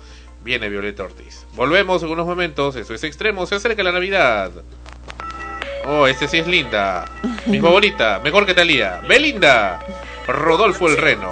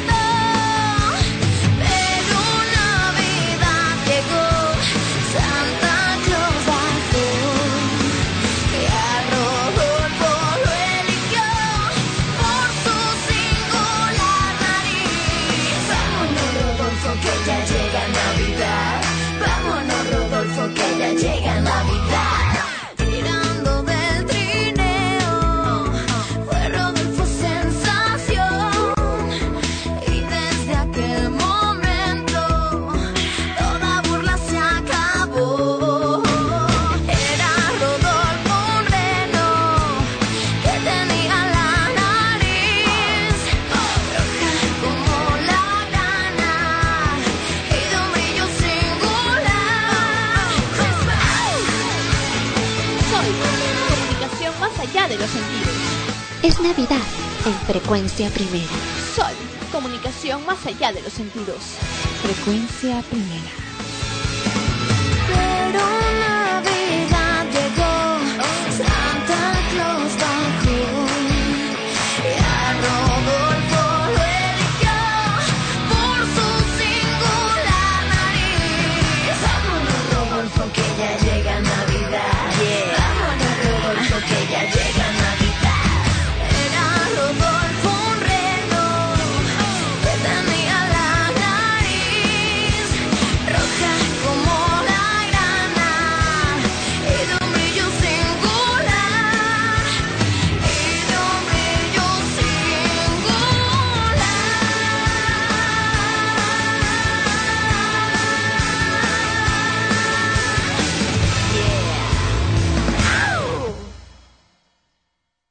Hola, soy Igor Penderecki, presidente de la única comunidad nudista en Lima.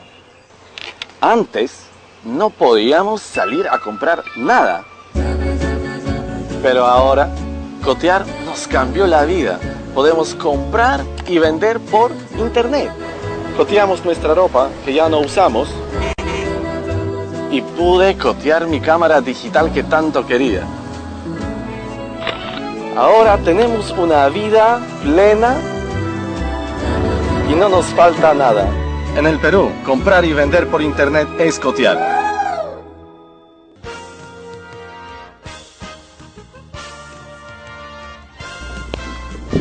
Continuamos con el programa y bueno, lo habíamos anunciado la semana...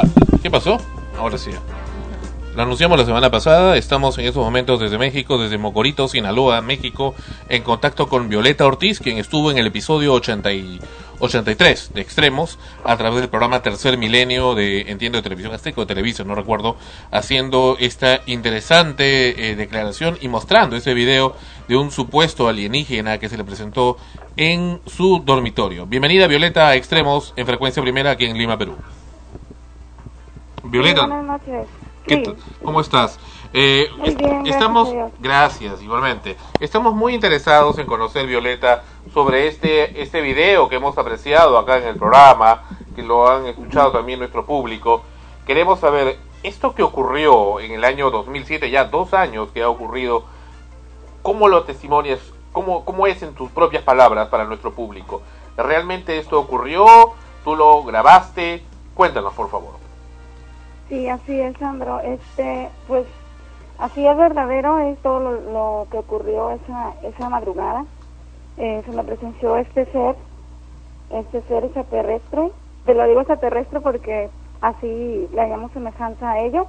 Al momento de, de, tener contacto con él, yo de unos 30 40 centímetros en el piso, se me aparece este ser extraordinario que, que tuve la fortuna de presenciarlo más de 10 minutos. Este, y evidentemente estoy platicando con él, haciéndole cuestionamientos, este, y nada más Pero él- nunca te respondió el, el, el ser, ¿verdad? Nunca, mira, lo que yo siempre lo he dicho, que su mensaje fue más bien corporal, pues. Fue mensaje corporal porque ese ser a mí me, tra- me transmitió mucha tranquilidad, mucha paz. Este, no se miraba agresivo, se miraba, se miraba muy tierna, muy ¿Tu noble. vida cambió en algo después de haber visto ese ser? ¿Tu salud? Tu, tu- tus relaciones? ¿Tus Pues facultades mentales? Sí, fue una transformación muy grande en mi vida porque, pues, eh, muchas, mucha gente vino a visitarme de muchos lugares, países, entrevistas por todos lados, amistades, sí, mucha búsqueda. En cuestión de lo espiritual, sí, afortunadamente, eh, sí me ha servido mucho. ¿Por qué? Mm, Pues porque pues yo siempre dije ser católica, ¿no? Pero ahora con esto eh, yo yo me apego más a, a, la, a la religión esa porque yo digo que si Dios creó el mundo, pues también creó esos tipos de seres. Tú sabes que pues, ese tipo de seres, como el que has presentado en ese video, son muy semejantes a unos que se han visto en las ruinas, precisamente de, de las ruinas este, en México, en, en las ruinas aztecas, y también similares a una de las figuras de Nazca aquí en Perú. No, pues este, pues no, no sabía yo de ese caso, pero eh, con los que me entrevistaron la- en, el, en los tercer milenio, que ti- el, el licenciado este le dio semejanza a, a- como a Liti, porque en las fotografías ya en la, en la pantalla se muestra se muestran muy claras sus, sus características. Y no se, no se ha vuelto a presentar tampoco la, el, el ser. No, nada más que una energía muy, muy grande, muy buena aquí en, en, en- recámara. Y este y lo, lo que yo sigo grabando son son naves, son esferas, Ya. son aquí en mi patio y aquí en el techo de la casa. Ah, pasan. después, después de eso. Sí, así es. Oh. Yo tengo, pero ahora con video, con videocámara. Perfecto, perfecto. Nos la haces, nos la haces llegar. Ahora, e- eso que ocurrió, me refiero, en, eh, y tú dices que ya no ha vuelto a acontecer eso ahí en tu misma habitación. Y estás hablando ahorita desde, tu- desde tu habitación. Mm, no, ahorita estoy aquí en mi, ca- en mi cocina. Vine acá a la cocina. En la cocina. Violeta, ¿qué tal? Te saluda Ana Rosa. Así es. Dime, dinos, No, cuéntanos. este, pues, eh, Sí, acá Ana Rosa te quiere hacer una pregunta. Sí. a ver, dígame. Sí, eh, hola, ¿qué tal, Violeta? Una consulta. Eh, en el bueno, en el video que vimos sobre el, el programa, en la entrevista que te hicieron, no se ve cómo es que concluye la, el contacto con este ser. Eh, ¿Desapareció eh, simplemente de tu habitación? ¿Cómo fue que, que- que terminó el, el- el contacto? Así es, mira, pues yo le tomé cinco fotografías y tres videos. Y este y al momento de, de la de la quinta fotografía, este este ser en la última fotografía sale inclinado, inclinado y se le ve todo su sistema óseo. Desde ahí que yo tomé la última fotografía, él se me se me desaparece como como que se le tra- teletransporta, pudiésemos decir, ¿verdad? No dejó rastros, no olía tampoco ni nada. No, lo que sí dejó es la energía esa que se que se manifestaba, Y, que y se le agradaba la, la música que estabas poniendo en ese momento. Sí, pues, pues sí, porque hace, hace unos movimientos de unos, si la- hablamos en grados centígrados, unos dos grados centígrados se, se lograba mover su movimiento de la cabeza. Mm. Y que yo estaba, estaba cantando, pues le canté, estaba fumando un cigarro.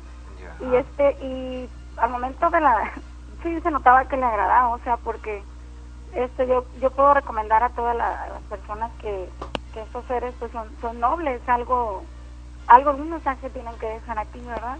Y se nota por lo menos por la presencia de lo que, que me estás diciendo. Y sobre todo por la manera tan tranquila y relajada que hablabas en el momento de la grabación.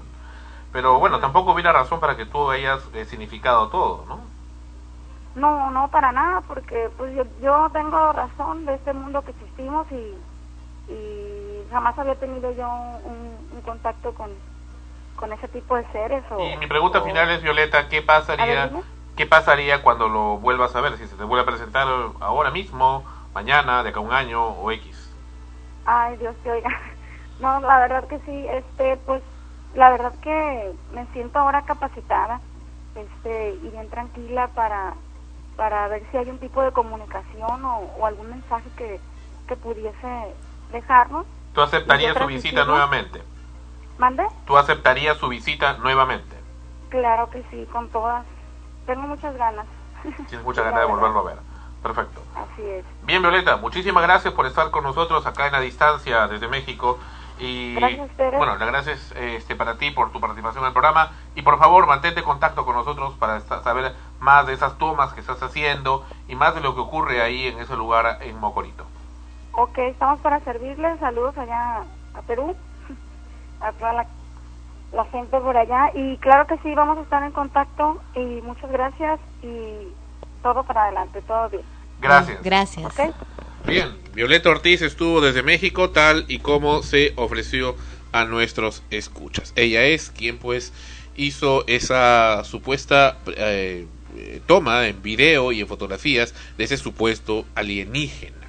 Claro, hablamos de, de, de supuesto porque, el- bueno, lamentablemente eh, solamente quedan esos registros, los que ella menciona, y, y solo ella los pudo ver, ¿no? Eh, ahora dice que desapareció en la quinta toma que le estaba haciendo de, de fotografía.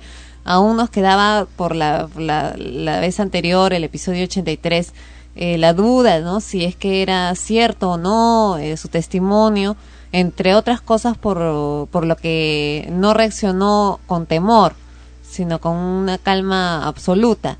y ahora lo ha reiterado. Es más, eh, lo que dice es que le gustaría volver a verlo. Y evidentemente, si antes no tuvo temor, ahora menos, ¿no? Capaz se le presente esta noche. Capaz, quién O sabe. capaz se nos ¿no? presenta acá en el estudio. Vamos, vamos a ver si los tres eh, tomamos calma o salimos corriendo. ¿Pero por qué vas a salir corriendo?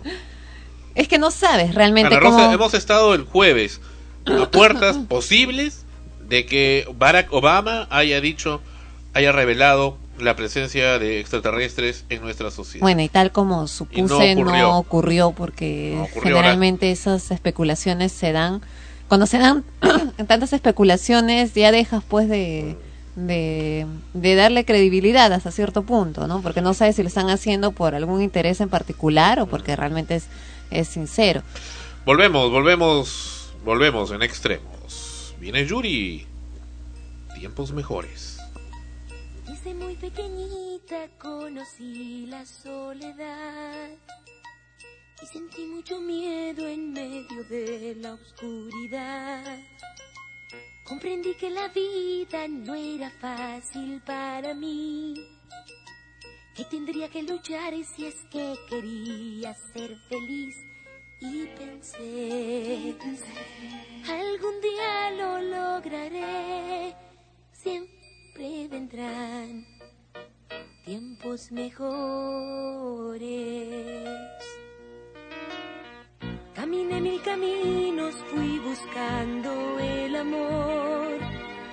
Lo encontré en una playa y solamente me dejó una silla clavada justo aquí en mi corazón. Y uno que otro fantasma dentro de mi habitación. Y pensé, encontraré, siempre vendrán tiempos mejores. Conocí cien países, siempre me gustó viajar. Gente muy diferente, muchas formas de pensar. Pero la pobre gente, la que siempre sufre y da, esa no era distinta, en todas partes era igual. Y pensé, solamente les diré.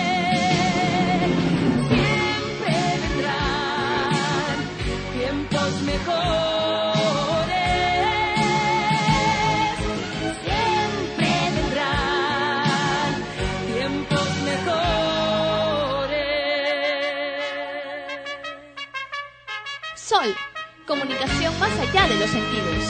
Es Navidad en frecuencia primera. Sol, comunicación más allá de los sentidos. Frecuencia y primera. desde Irlanda hasta Ecuador. Caras ilusionadas por el hambre y la ansiedad. Fueron ríos de sangre lo que pude imaginar. Siempre vendrán tiempos mejores.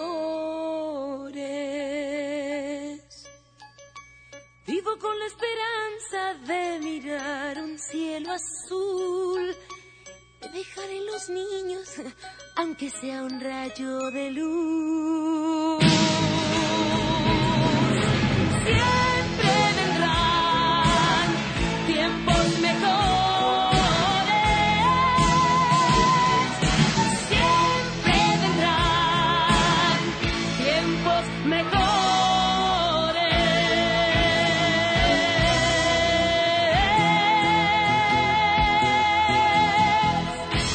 ¡Pum! La voz era de Yuri. La canción se llama Tiempos Mejores. Sabes que hasta hace unos instantes que me comentó Ginny Hoffman, precisamente desde México, que esa canción no era original de Ginny, sino era de Yuri. Yo pensaba que la cantaba solamente Ginny Hoffman. Pero no, en realidad la canción es de Yuri. Y es de los años 80. Vaya, vaya corrección. Tardía. Pero es una canción maravillosa. Ginny Hoffman la cantó con la exacta misma letra. Muy bien. Bueno, hablando de música, lo habíamos anunciado ya hace cerca de una hora dentro del programa. eh, de este esta maravillosa producción de este artista peruano llamado Orlando Vélez. Escuchamos cuál es mi delito. ¿Recuerdas una rosa hace hora, una hora más o menos en el programa? Sí, Sí, sí, sí, de, este... de cómo hablaba de la situación del Perú y, y- y realmente a mí me impactó cuando lo vi. Pero, No, además que vimos, bueno, me, me mostraste, ¿no? Los videos eh, anteriormente. Ajá. Pero más me llamó la atención este otro video, Sangre en la Arena. Esta canción que habla precisamente del maltrato a los animales, en este caso a los toros. Sí, a mí me conmovió muchísimo porque siempre escuchamos, ¿no? Que, que se habla de, de marchas en contra de las corridas de toro y, y sabemos de qué se trata. Pero Pero en ¿cómo- las imágenes se ve crudamente como realmente un animal, porque es eh, un, un ser vivo, un animalito de Dios también, creación de Dios. eh, es eh, mutilado prácticamente. ¿Y cómo lo Lo describe? ves ¿Cómo de- sangrar, ¿no? Sí, ¿y cómo y describe los- disfrutan de eso. Sí, pero ¿cómo describe los sentimientos del animal?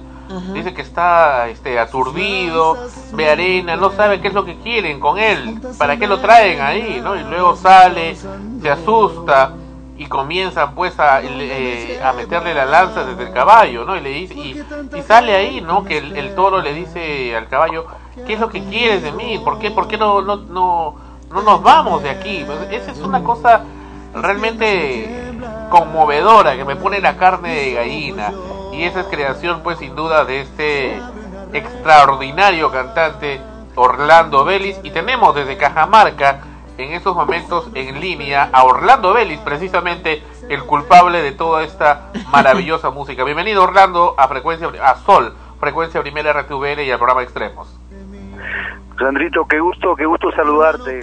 Saludos a todos tus oyentes de Extremo, ese extraordinario programa. Eh, bueno, pues aquí apto para escucharte. Qué bueno que hayas tenido la paciencia de escuchar mis temas, sobre todo. Bueno, el ¿cuál es mi placer de escucharlos realmente Te cuento, te, te cuento, mira que cuál es mi delito, nace la canción, eh, un poquito de eh, un sentimiento popular que lo viví de manera personal, ¿no? Entonces, esa fue una vivencia que, que me conmovió mucho y me llevó a escribir la canción, que tal vez fue un poquito extremista, ¿no? Pero eh, bien, bien, tuvo su efecto. Y luego, pues, la canción Sangre en la Arena que, que eh, narra, eh, personifica al toro desde, desde su momento que es eh, quitado de su libertad, cuan- donde vive, de su hábitat, hasta el momento que muere, pues, ¿no? Pero es una barbarie. ¿Cómo, ¿Cómo los seres humanos, que podemos ser tan civilizados, podemos llegar al extremo de torturar a un animal de esa manera? Por placer. Claro, mira, mi mensaje que yo que yo siempre co- comparto es de que el ser humano estamos a punto de extinguir nuestro planeta y, y aún seguimos arrastrando arrastrando creencias, arrastrando este idiosincrasias, arrastrando costumbres de, de mira de cuántos años.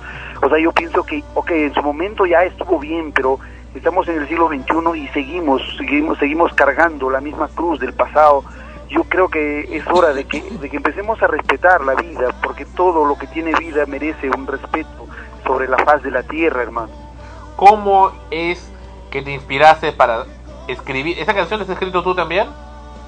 Sí, sí, todas ¿Cómo la escribiste? ¿Cómo has podido inspirarte para escribir algo así? Para ver realmente sentido, esa vibración y emoción de ese animal hasta su muerte. ¿Cómo la has escrito, pero en una, de una manera enormemente gráfica?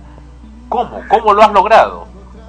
Mira, te cuento que yo fui invitado a una corrida de toros, la primera vez que asistí en toda mi vida. Acá en Lima. Entonces, ah, no, no, no, fue aquí en Cajamarca, en mi Oh. tierra, yo soy de Cajamarca. Ya. Y acá hay muchísimo, muchísimo se practica ese, ese tipo de, de corridas, ¿no? Entonces, yo fui a una provincia, a un- una provincia de Cajamarca y pude presenciar qué tal, qué tal tremendo, qué tremendo maltrato. Entonces, la gente lo ve desde el otro aspecto, desde el aspecto diversión, desde el aspecto, bueno, no sé, de qué, cuál es la otra posición, pero cuando yo me senté y pude apreciar que era el quinto espadazo y aún no se caía el toro, hermano, lo único que hice fue salir, salir corriendo así con, con, con lágrimas, te cuento, con lágrimas en los ojos, y dije, ¿qué es esto? O sea, ¿esto es diversión? ¿Esto es lo que viene, por lo que pagan tanto dinero para, para compartir este tremendo maltrato, este tremendo eh, masacre que se da aquí? Entonces, salí del, salí del, del rodeo, del rodeo, del, de la- del campo, ¿cómo se llama esto de los toros? Salí y, y te cuento que acá en, el- en las provincias acostumbran a hacer unas carpitas en las plazas, en las plazas de arma, donde venden comida, venden eso. Entonces, yo salí a sentarme a tomar un- un- una limonada Entonces la canción em- me empezó a dar vueltas en la cabeza, era justo y necesario hacer algo. Y te cuento que esa canción la compuse en 13 minutos aproximadamente en una servilleta, ahí en el pueblo mismo. Ese día, ese mismo día. Desde el mismo instante, porque cuando empecé a escribir la canción empecé a, llorar y no, no podía controlar, entonces llegó un momento en que la servilleta la, la tiré, dije, no, no, no me quiero meter con esto. Pero pasaba el, pasaba el tiempo y yo me daba cuenta, decía, tengo que hacer algo, por algo estoy aquí, por algo estuve aquí, por algo... Entonces no, no puedo dejar esto pasar por alto y bueno, recogí la servilleta que lo había tirado y continué con la composición y la terminé, mira, la terminé ahí. Y no pensé grabarla tampoco porque fue un sentimiento mío, ¿no? En ese instante, porque ¿quién va a pensar en una canción comercial de ese tipo? O sea, jamás, ¿no?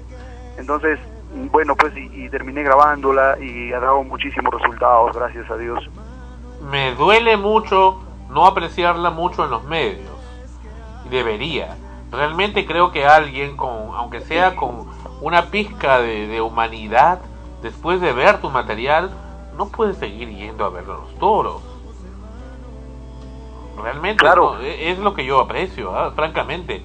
Hay que, hay, No, mira, lo, lo bonito es que sí ha causado el efecto, sí ha causado el efecto. Lo que pasa es que hay algunos algunos medios, pues de repente están están protegiendo de una u otra manera sus inversiones económicas ahí en los toros, porque ahí se mueve, tú sabes, se mueve mucho dinero. Entonces, pues atentarían también contra su- sus propios capitales, ¿no? Pero pero bueno, hay muchísima gente que no está metido en eso y que ha faltado solo un golpecito, un- una sola vez de ver ese video para que reaccione. Y te cuento que aquí en Cajamarca, después que he venido después de mucho tiempo a visitar a mi tierra, he encontrado muchísimo cambio, muchísimas las corridas ya son menos, ahora la gente está más concientizada, ves poca gente en las corridas y siempre pues, me encuentran en la calle y me dicen, pues Orlando, ¿cómo estás? Te felicito por la canción El Hermano Caballo, o sea, así la, así la conocen por acá, ¿no? Ajá.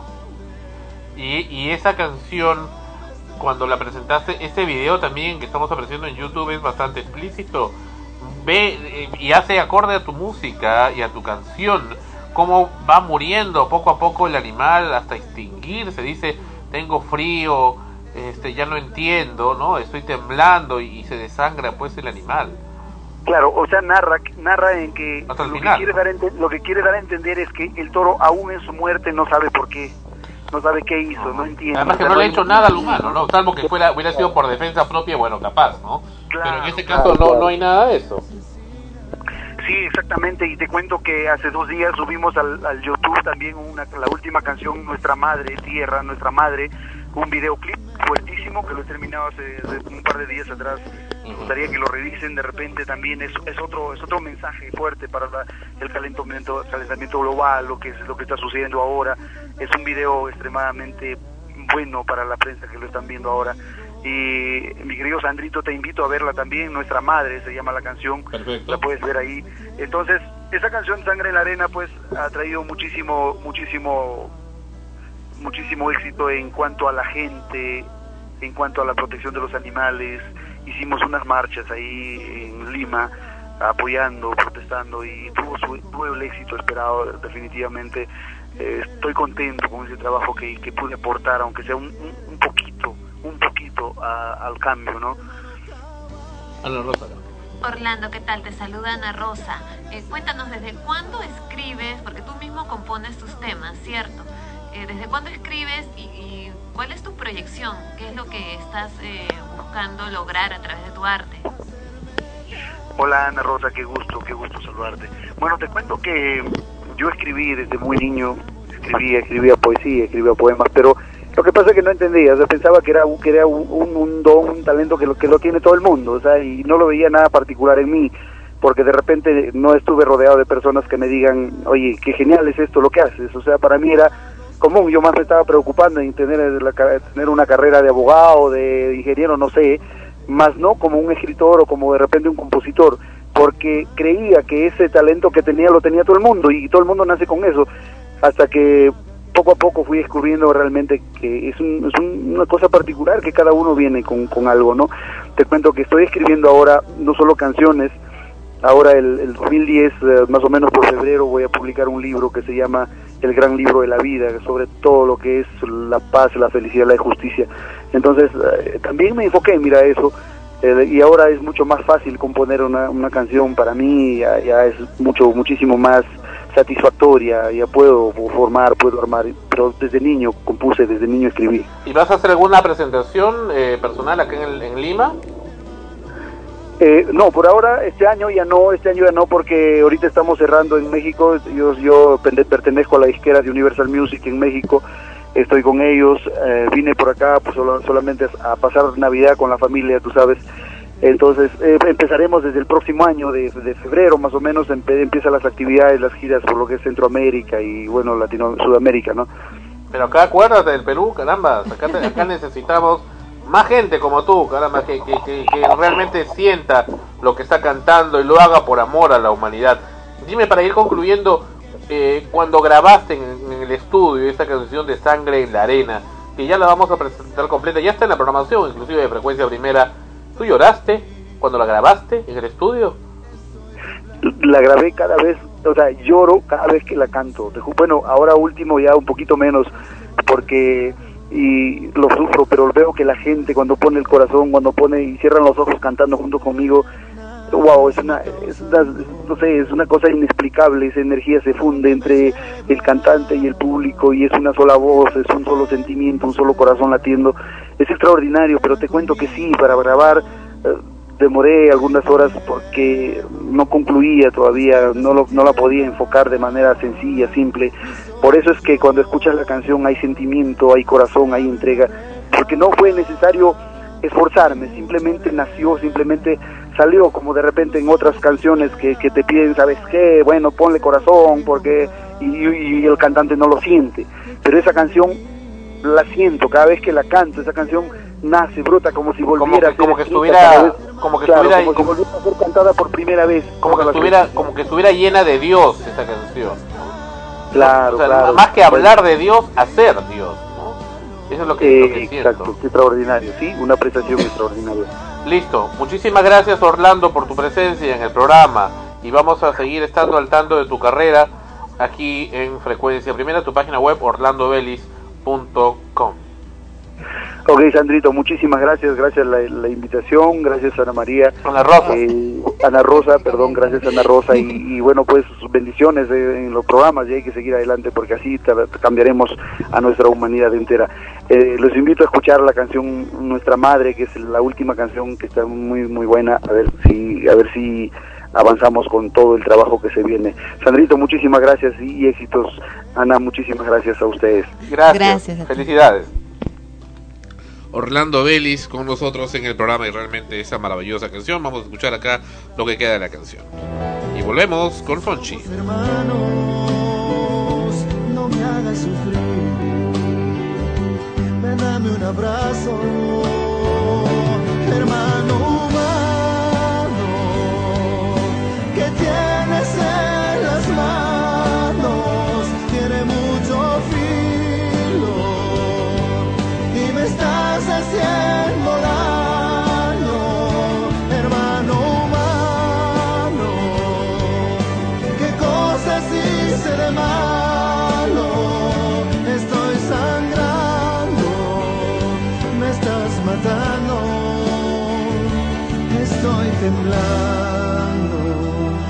puedo seguir parado, me estoy ahogando, con mi sangre trago, trago,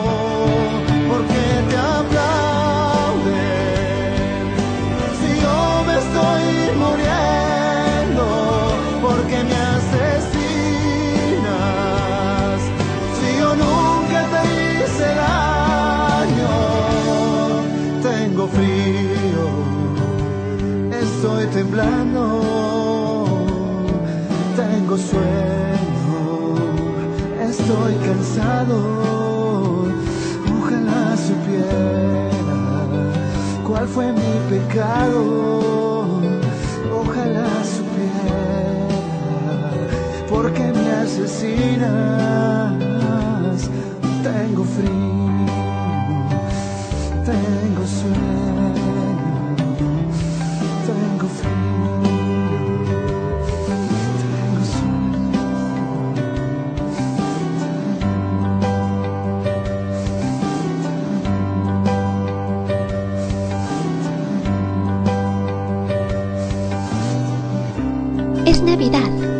frecuencia primera. Sol, comunicación más allá de los sentidos. Felicidades. Feliz Navidad y un exitoso año 2010. Sol, comunicación más allá de los sentidos. Frecuencia primera.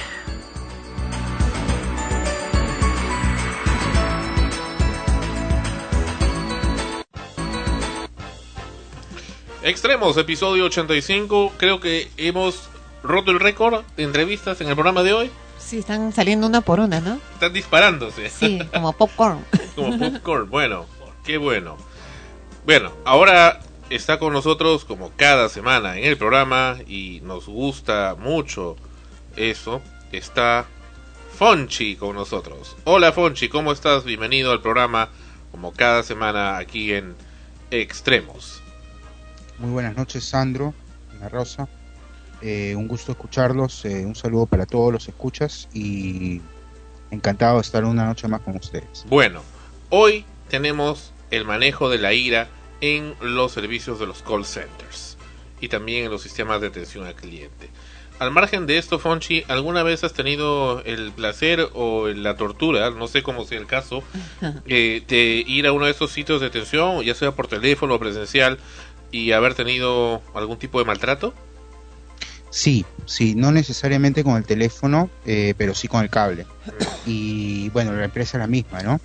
Y fue realmente un suplicio. Eh, este trámite duró más de un mes y medio y terminé quitando el servicio porque era pésimo realmente. Y la atención y el servicio, ¿no?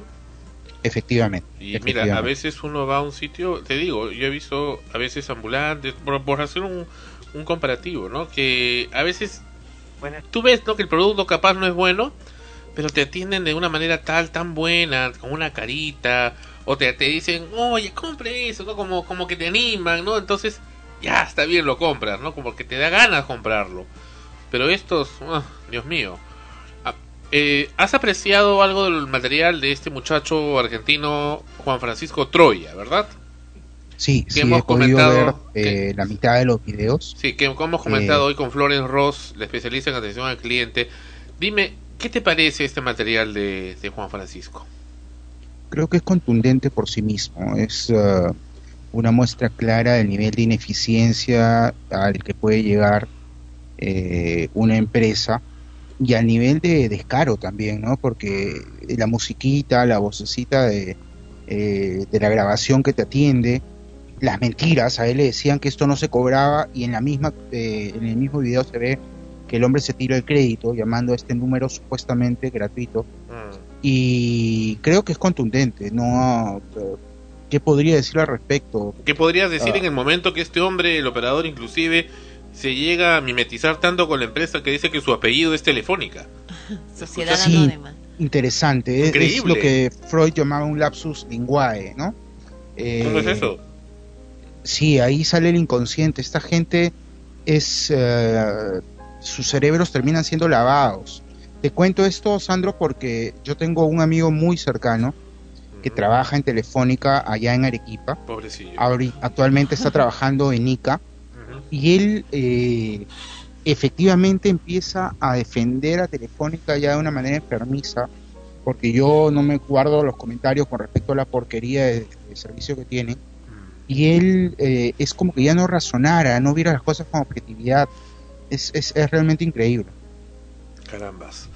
Pero mira este hombre cómo ha sabido, entre broma y broma, ¿no? Él le celebró el cumpleaños de dos meses a, a- a todo este asunto, luego le hace poemas y todo, y esa gente, pues, eh, como que no pasará nada. Pero bueno, en ese caso, eh, Juan Francisco eh, Troya ha sabido manejar su ira. Vamos a apreciar este caso, que también lo comentamos con eh, Florence hace unos momentos, pero no habíamos presentado el caso. El caso que ocurrió con Telmex, esto ha ocurrido en Colombia, también con esa empresa mexicana. En este caso es Telmex, que es una empresa mexicana que se cogió toda la cartera de clientes de ATT International. Vamos a ver qué pasó. Aquí es importante que escuches, Fonchi, cómo está el manejo de la ira. En este caso, la situación es completamente diferente. Apreciemos. Buenas tardes, habla Mauricio Rincón. ¿Estás escuchando? Señor, Sí. ¿qué hago para que me atiendan pa- he llamado, ya llevo cuatro llamadas y, pa- y dicen que están verificando datos, que no sé qué, y me cuelgan. Entonces, o no me quieren atender, o qué es lo que pasa, dígame qué es lo que pasa, y para yo no volver a, a llamar allá. Necesito que me restablezcan la señal, o si es que no me la van a volver a poner, que me digan, y yo voy, me retiro y se acabó el problema. Porque es que me, me dejan al teléfono, me ponen música y, y- y no me contestan, no me dicen nada y me tiran el teléfono y ya. Entonces, ¿qué es lo que pasa? ¿No me quieren atender? ¿Con quién tengo el gusto de hablar? Con Patricia. Bien, señora Patricia, permítame un momento, por favor, vamos a verificar qué es lo que está sucediendo. Pero ¿qué va a verificar si te, Patricia, ¿usted sabe dónde está ubicada mi señal? ¿Sabe mi dirección? ¿Sabe mi teléfono? Carrera 25, 162, Por eso, 91. entonces dígame, si me la quitaron, si es que no me quieren dar el servicio, porque yo he puteado ya todo el mundo, Patricia, porque ya estoy momento, mamada. Desde el domingo, llamando, sábado, domingo, lunes, martes, miércoles, jueves. No me dan respuesta de nada. ¿Está escuchando, Fonchi? Perfectamente. Continuamos. Entonces, si me van a quitar la señal, pues díganme. Y ya. Pero no me mamen gallo. Porque me voy a ir a estas oficinas a las 94 si tenga que matar a un infeliz de eso, lo hago. Porque ya estoy que ya no aguanto más, no más. Bueno, eso sí ya sería bajo su responsabilidad. Por eso, entonces dígame, ¿me van a dar la señal o no? Así de sencillo. Porque es una mamadera de gallo que ya estoy mamada. Desde Claro, el sábado llamando. Claro, el Patricia. sábado. Entonces dígame, mire señora, que usted es una hijo de puta y no le vamos a dar más la señal. Y ya voy, yo cancelo eso. O si no, entonces dígame qué es lo que pasa. Que hablan de han mandado, que han quedado de mandar dos técnicos y nunca llegan. He estado aquí plantada esperando al técnico y no ha venido. Yo trabajo también, yo trabajo. De acuerdo, señora Patricia, permítame un instante, por favor, estamos verificando qué es lo que está sucediendo en el sector. En ese sector no está pasando nada, sencillamente me quitaron, me cortaron las señales que por falta de pago, cuando yo ya pagué. Ahora va a resultar que el sector, ayer me dijeron que me han cortado la señal y ahora se me va a decir que es el sector. Bien, señora Patricia, permítame un instante, por favor, yo le pido que tenga un poco de calma. No, pero es que estoy mamá, o sea, es que mire, ¿desde cuándo estoy Entonces, llamando? mire, señora Patricia, por esta línea, pues ya no sería porque si de pronto pues usted está en esa actitud, por esta línea no le podemos Pero cobrar entonces, ¿por cuál línea? Que tenga un poco de paciencia. ¿Cuál, otra línea hay yo llamo? No, no hay otra línea. Ah, entonces yo qué hago, ¿a dónde que personalmente ya fui? Ah, es que bueno, ya entonces hay que fui. esperar, señora Patricia. pero esperar momento, qué?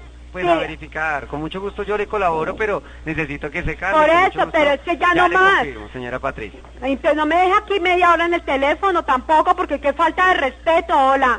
Claro, señora Patricia. Permítame un instante, No por verifican y verifican, pero yo no sé qué es lo que tanto miran. Y no hacen Ya. nada. Permítame, señora Patricia, un momento, por favor. No, es que sinceramente, hola, estoy llamando. Muy amable por su permanencia en línea, señora Patricia. En este momento le confirmo que en el conjunto residencial Los Laureles pues no refleja ningún inconveniente, no refleja ningún mantenimiento. Eh, voy a verificar en este momento eh, en el sector. Ya permítame un instante, señora Patricia. Mire, ayer me programaron una visita de un Pero- técnico, Sí, correcto. por eso. Entonces, ¿ahora qué? ¿Resulta que ya no? Pues habría que verificar en este momento, eso es lo que estoy mirando en este momento acá en el agendamiento. Entonces, ¿cuál es la tomadera de pelo? Ayer, mire, llamé toda la tarde, me pegué al teléfono, toda la tarde. Sí, señora. y me decían que hoy venía el técnico. No ha venido. Estoy sin señal desde el sábado. Entonces, dígame, ¿es que me la cortaron? ¿No me la van a volver a no, Pues señora. díganme. Entonces no, yo no señora. jodo más, no llamo más. Claro. Pero entonces no me, no me mamen más gallo, porque yo tengo que trabajar. El martes tuve que estar aquí plantada toda la mañana esperando al técnico y nunca vino. Es que ni llaman a decir, oiga, no voy a ir. Eh, ahorita me tienen aquí en el apartamento plantada y tampoco ha venido. Entonces, ¿qué? A ver, ¿a qué estamos jugando? Voy a la oficina y me dicen que mandan el técnico. Llamo que manda el técnico y mira, acá estoy.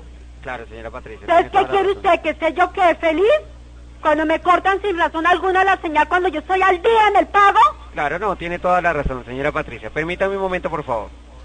Muy amable por su permanencia en línea, señora Patricia. Bueno, lo que pasa es que en este caso, señora Patricia, muy seguramente no le va a llegar ninguna visita. ¿Por qué? Porque en este momento ya me acaba de llegar el reporte, el sector se encuentra reportado. Este Señor, momento- pero ayer, pero ¿desde cuándo? Claro, no, en este caso se demora un poco más, señora Patricia. Dios y mío, este caso poco más le- cuándo. le ¿Cuál sector? Que aquí todo el mundo tiene señal. En el conjunto todo el mundo tiene señal. En este caso, señora Patricia, lo que me confirman es que el reporte es totalmente a nivel general. Posiblemente alguien tenga señal, pero va a tener también y va a sufrir Y intermitencia. entonces, ¿por qué me dijeron que me han cortado el servicio ayer? No, no señora, en este momento está activo. Uy, señora Dios Patricia, su mío. cuenta aparece. ¿Yo a quién le creo? Pues eh, si quiere con mucho gusto en este momento, créame a mí que con mucho gusto le estoy colaborando. Entonces, ¿cuántos Patricia. días más sin señal? A ver. En este momento estamos esperando a un grupo de técnicos de terreno para ver si pueden restablecer nuevamente el servicio de señal Es que de no he tenido señal desde el sábado, entienda. Claro, desde el Patricia. sábado no he tenido señal. No, ya aquí tengo el reporte. Por señora. eso. Entonces, ¿por qué me dijeron que me han quitado el servicio por falta de pago? Ayer todos me dijeron lo mismo. Por, ¿Por falta qué? de pago. Sí, por falta de pago me dijeron. No, en este Y- momento pues no corresponde a eso porque su cuenta está activa. En este momento le confirmo, señora Patricia, que lo que le podría Pero ¿por qué me que- dijeron ayer eso? A ver, hasta llamé a cartera, al departamento de cartera, y me dijeron lo mismo. Que por error me han suspendido el, el- el servicio. Entonces hoy me lo restablecían. Pues, entonces ahora usted me dice que es un daño. Mañana llamo, entonces que lo mismo y ¿Estás escuchando, Fonchi? Perfectamente. Continuamos. pasan los días. ¿Sí? Porque llevo ya dos semanas, dos, Sí, señora. por eso. No, pero en este momento le puedo decir que es un nivel a- es un daño a nivel general. Pero Patricia. aquí el único apartamento es este. No, o sea en que, este no, en el conjunto hay señal porque yo ya averigüé con la administradora. Ella llamó apartamento por apartamento donde hay Superview y hay señal. Entonces aquí en el conjunto no es el daño de acá. Mientras esté reportado el sector no podemos Por eso, entonces yo qué hago, porque eh, mientras esté reportado no se puede. Ya después no está reportado, así me pasó la semana pasada. Es que está reportado un daño. Sí, sí, señora. En este no le- toda la semana y llamé ayer. No, es que no hay, hay daño, es que cortaron su señal. ¿Sí? señora, en este momento que- Entonces me, me cancelaron la visita del técnico porque es que era todo el conjunto. Ahora usted me dice que no viene el técnico y yo aquí como una hueva esperándolo, ¿sí? Dejando de trabajar esperando un hijo de puta de esos para que venga a arreglarme, para que usted me diga que no. Entonces, ¿por qué no me llaman? ¿Por qué no llaman, hijo de puta, si dicen? Señora Patricia, este ¡Ah, estoy mamá! ¡Una semana con esta mierda aquí! ¡Hijo de putas! ¡Respeten! ¡Respeten! ¡Hijo de putas de estos malparidos! ¡Una semana de de eso! ¡Pero ahora eso no va a matar a esos hijos putas! Por eso es que no quiero ir porque soy capaz de coger a un hijo de puta de esos y volverlos mierda. ¡Mierda! Así me vaya para la cárcel, me importa un culo.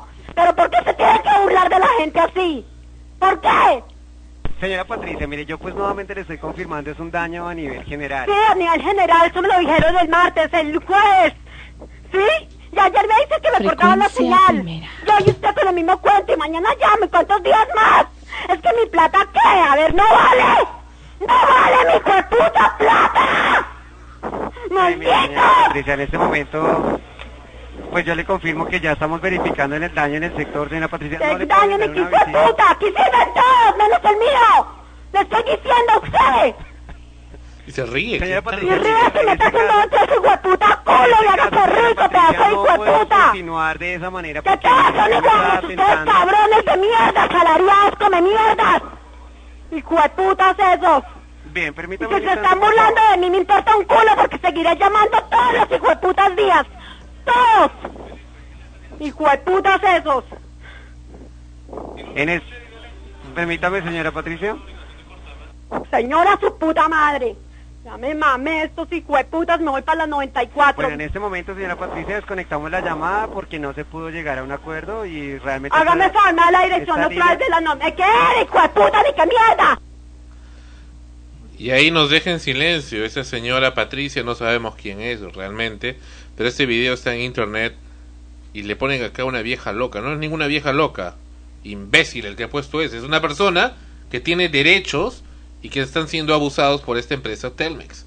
Y ese operador encima tiene el marisco pornográfico al, a los 8 minutos y 11 de reírse. Y tienes ahí un supervisor de miércoles, seguramente un afeminado, que dice, cuélgale ya. Ahí, ahí he escuchado. Fonchi está en línea y nos hace el comentario al respecto. ¿Escuchaste todo, Fonchi? Sí, Sandro, lo que hemos escuchado es este. Yo había escuchado las primeras tres cuartas partes y no había llegado a, ver la explosión emocional de al esta clímax. señora. Es, es realmente dramático, ¿no? Pero, pero mira, Eh, eh, eh, como que se estuviera mordiendo la, la, la boca, los dientes al decir eso. Es, es realmente sentido lo que dice. Totalmente, totalmente. ¿Qué, qué ha esto- ocurrido ahí? ¿Qué pasa? Y eso, por supuesto, sabemos que se refleja en muchos sitios. Así es, esto se llama un desborde emocional, Sandro. Uno, una persona tiene ciertas barreras que le permiten relacionarse con el entorno respetando ciertas normas, ciertas formas. Eh, sin embargo, hay, hay momentos en que se dan ciertos desabruptos en que, eh, como en este, esta ocasión hemos escuchado, esta señora es incapaz de controlarse. Se podría decir que sufre de un ataque de histeria, eh, en el cual los, las emociones y los sentimientos se desbordan y se genera una especie de vómito emocional, una especie de vómito de frustración, dolor, vergüenza al mismo tiempo, impotencia. Y esto, caramba, eh, debería llamarnos a la reflexión y comparto la indignación de- del título que le han puesto a este video o este audio. eh, y le han puesto una vieja loca. eh, me parece increíble eh, e inhumano lo que están haciendo. Pero, Pero mira el operador cómo está con toda la pasividad, tranquilo, como que no es un problema, ¿no? Sí, ¿sabes y, qué, y se ríe, que y se ríe. Sí, bueno, e- esa parte final, eh, digamos, es lo único humano que hay en la entrevista. Ah. Eh, sin contar, por supuesto, la intervención de la señora. Es como si la señora hubiera estado hablando con un robot, ¿no te, no te parece a ti? Sí, sí, sí. Era un hombre totalmente ajeno al dolor de esta señora eh, y tiene un libreto aprendido o, que lo está leyendo, entonces no sale ese libreto y eso indigna más a esta mujer porque ella lo que necesita es comprensión, es alguien que le diga, señora, eh, comparto su frustración, me da la misma cólera que usted, pero déjeme, permítame ver qué puedo hacer en realidad, pero es evidente, Sandro, que la están meciendo, es evidente que no hay la intención más eh, mi- mínimamente real de, de solucionar el problema a esta pobre mujer, ¿no? Y yo, eh, Sandro, eh, como tú sabes, tengo acá en cama a, a mi mamá, está en una Así es. etapa terminal de una enfermedad muy dura y a veces el teléfono es un medio que nos puede separar entre, entre la vida y la muerte, ¿no? Nos puede llevar a salvar a una persona o a perderla. Así es. Y es comprensible totalmente la, la, la actitud o, o- o la explosión emocional de esta señora. Es desgarrador. el- el- el- nunca había escuchado algo así, Sandro. Se me ha escarapelado todo el cuerpo. Y sobre todo el momento del final, el silencio, ¿no? El silencio, al final el hombre le tira el teléfono, la señora se queda con la llamada ahí. Es realmente Sí, ahora, espeluznante. Yo, yo quiero invitar, yo quiero invitar a los escuchas que, que han tenido la, suerte de, escuchar todo esto eh, y pedirles que si alguno tiene la posibilidad de grabar las llamadas a estas empresas, eh, lo hagan, porque ya tenemos el caso de Argentina, tenemos el caso de Colombia, Perú también tiene que empezar a manifestar o a enseñar este tipo de, de abusos, ¿no? Este, en realidad, eh, lo que estamos viviendo, Sandro, yo lo comparo con que seguimos siendo un- una colonia de, de- de países extranjeros donde la gente viene y hace absolutamente lo que les da la gana con nosotros. ¿no? y cree que le basta tener comprada una asociación de usuarios y a un supervisor de comunicaciones donde no le va a pasar nada y a unos medios con una periodista ah, obesa y compapada que simplemente va a apañarles y se acabó ¿no? y ahí Es no, así y de ahí no triste pasó y- nada y de real, ¿no?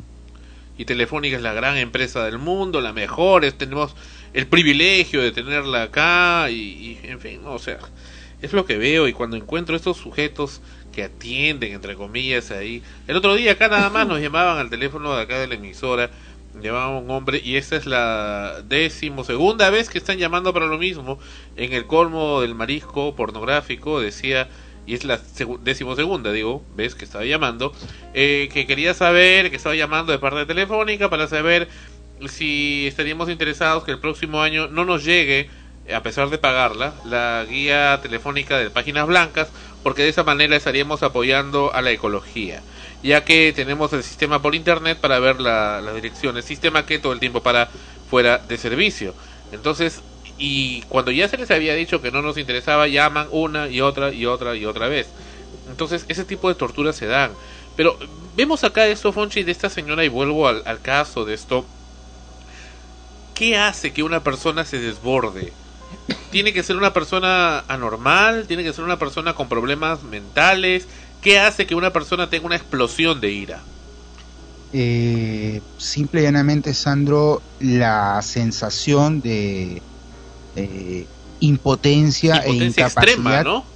Exacto, de hacerse entender, de, de transmitir su preocupación y su necesidad. Lo que sucede con esta señora es que simple y llanamente eh, la pobre ya no percibe en estas líneas de ayuda del usuario eh, ningún tipo de solución a su problema. Y dice que ya fue también presencialmente.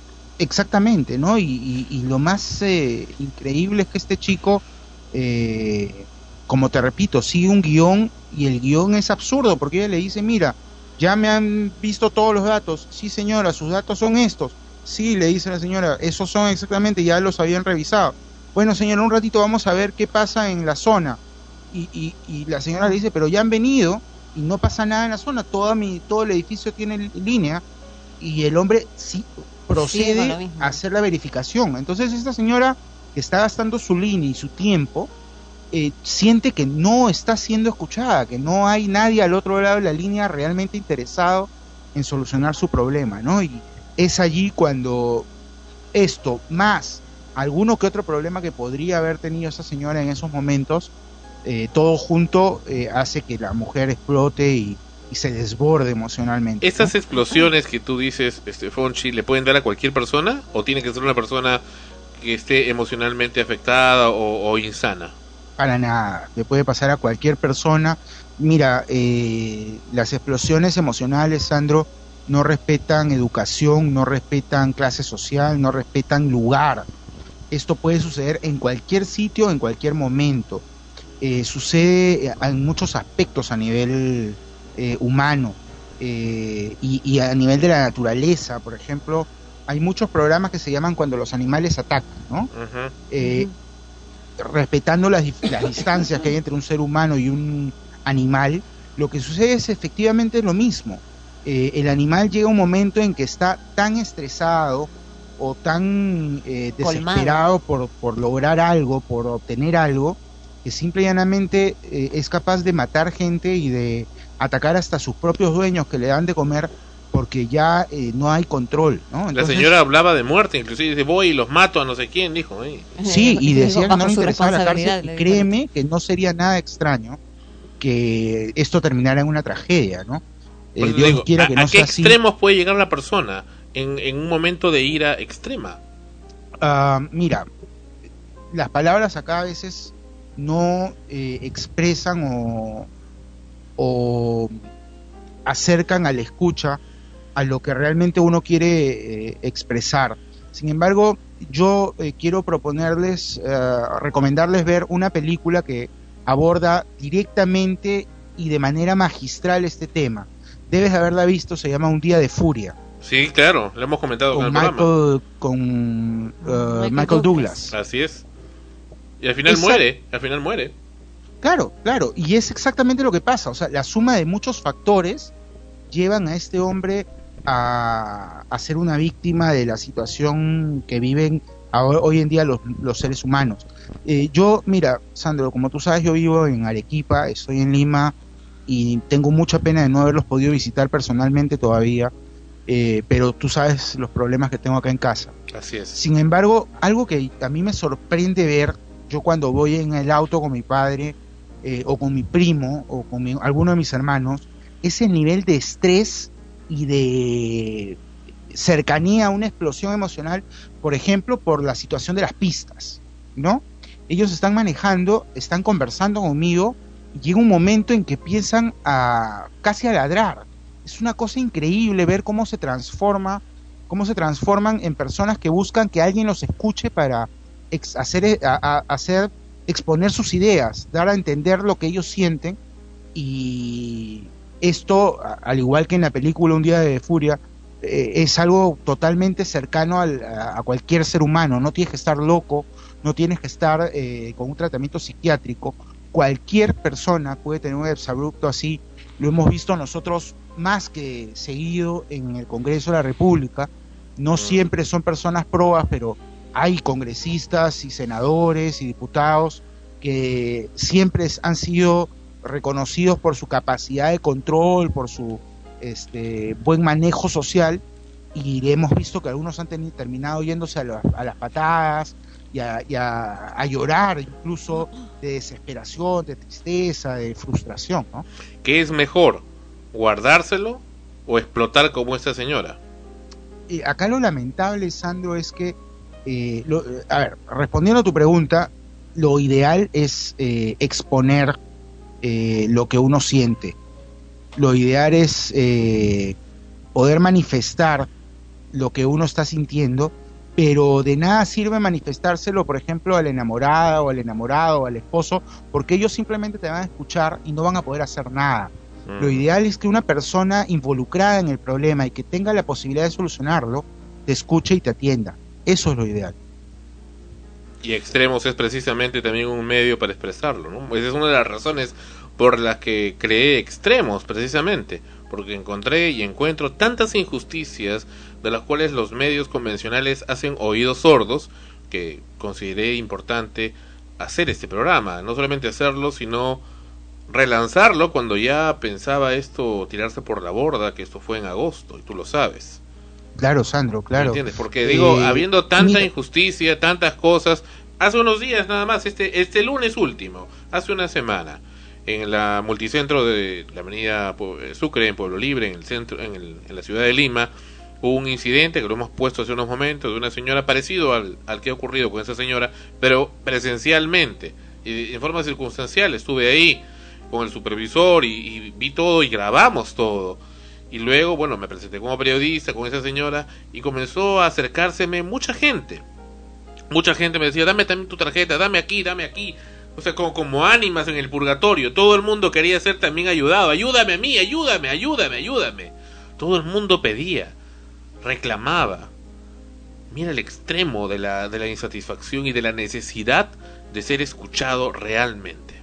Exacto, Sandro. Eh, es lo que les decía la semana pasada. Ustedes eh, me hacen recordar mucho a, un- a mi autor favorito, que es eh, Julio Ramón Ribeiro. Eh, yo siento que el programa Extremos y en general siempre, desde que los conozco hace más de 12 años, eh, Frecuencia Primera es un- una especie de, instrumento que le, da palabra a los mudos, ¿no? Hay mucha gente, Sandro, que no es escuchada, como tú bien dices, eh, y que necesita expresarse y no encuentra un lugar donde hacerlo de manera eficiente. Porque yo puedo ahorita irme a la playa y gritar, y efectivamente me voy a desfogar un poco.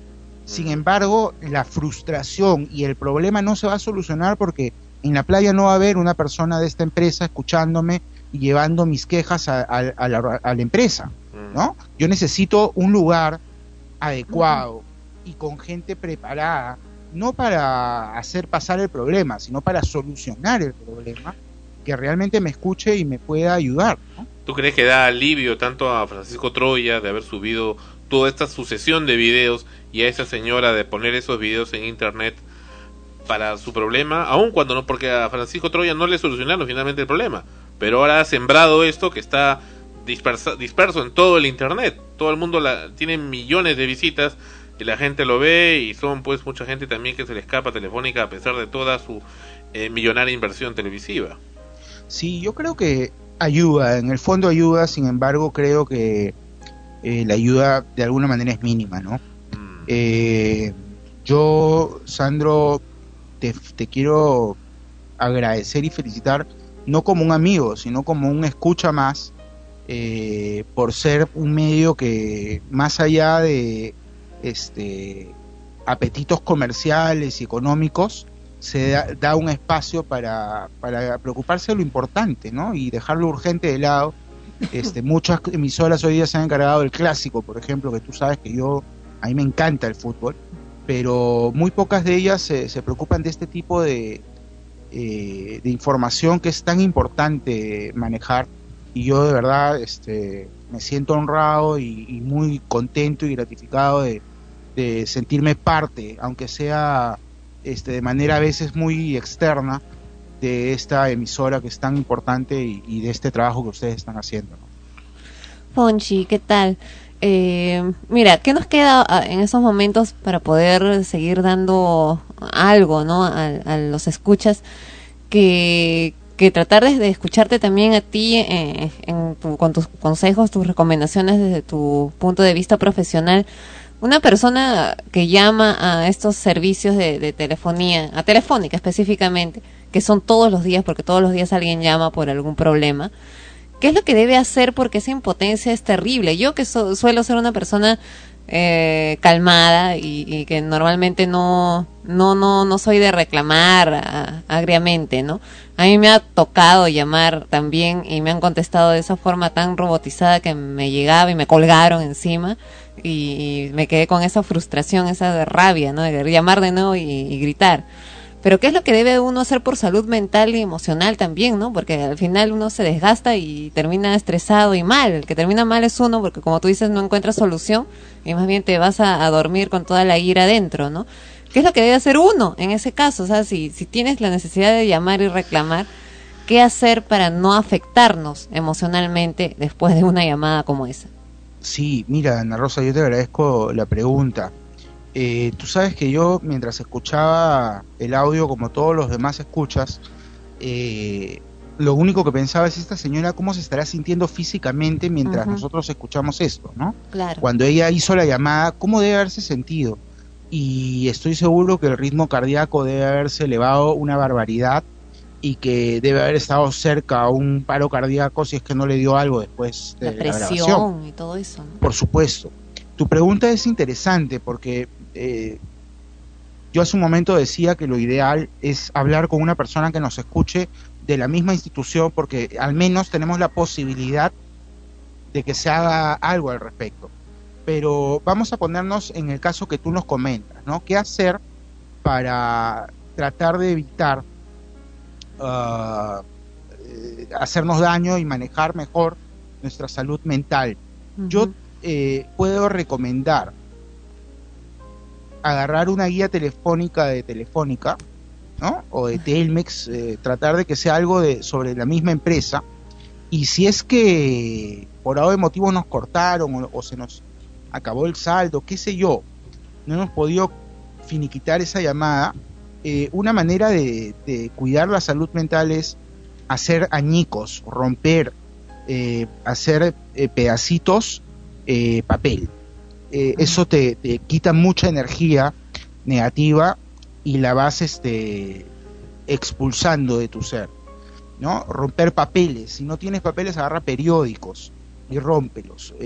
Pártelos en pedacitos muy pequeños. Al terminar de romper unos 5, 6, 7 periódicos, te vas a dar cuenta que vas a estar más tranquilo y lo más importante vas a haber sacado vas a haber sacado toda esta basura de tu cuerpo. Estas cosas son las que generan cáncer. Estas cosas son las que terminan matando a la gente.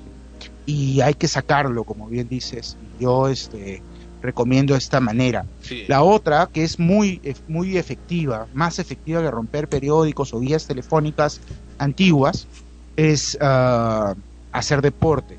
Salir a jugar una- un partido de fulbito o de vóley o de frontón o de tenis, eh, algo que te permita golpear una pelota o con tus manos o con una raqueta, ¿no? Ah, yo practico Eh, taibo.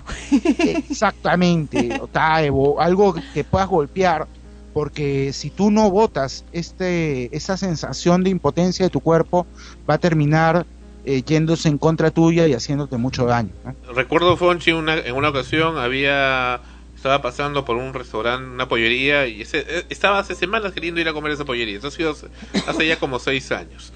Eh, y bueno, ya pues ir para el almuerzo, tenía hambre. Bueno, ya me senté, dije, por favor, todo como yo quería el pollo a la brasa, plum, me lo sirven, qué rico, estaba deliciosísimo, se veía suculento el olor, el Ya aroma, la textura y todo. Sí, estaba solo. Y este, y bueno, entonces ya estaba por dar el primer bocado, es más, di el primer bocado, estaba comenzando a, a saborearlo en, en la parte de atrás de la lengua, todo el saladito y todo, y suena mi celular. Entonces contesto, y eran del banco, por una deuda de la tarjeta de crédito que ya había pagado la cuota que le correspondía, pero igual estaban llamando a cargosear y a molestar. Me dio tanta rabia la llamada que les dije de todo, de todo, hasta de, de que se iba a morir su última y quincuagésima generación. Pero al final, cuando colgué, estaba precisamente como tú dices, con bastantes palpitaciones y un dolor enorme en el hígado y en la vesícula y un- una sensación que me dio... Me terminé de comer el pollo, pero no llegué ni siquiera a la puerta de salida porque tuve que ir al baño a vomitarlo. Mira el extremo que te puede producir una llamada, nada más.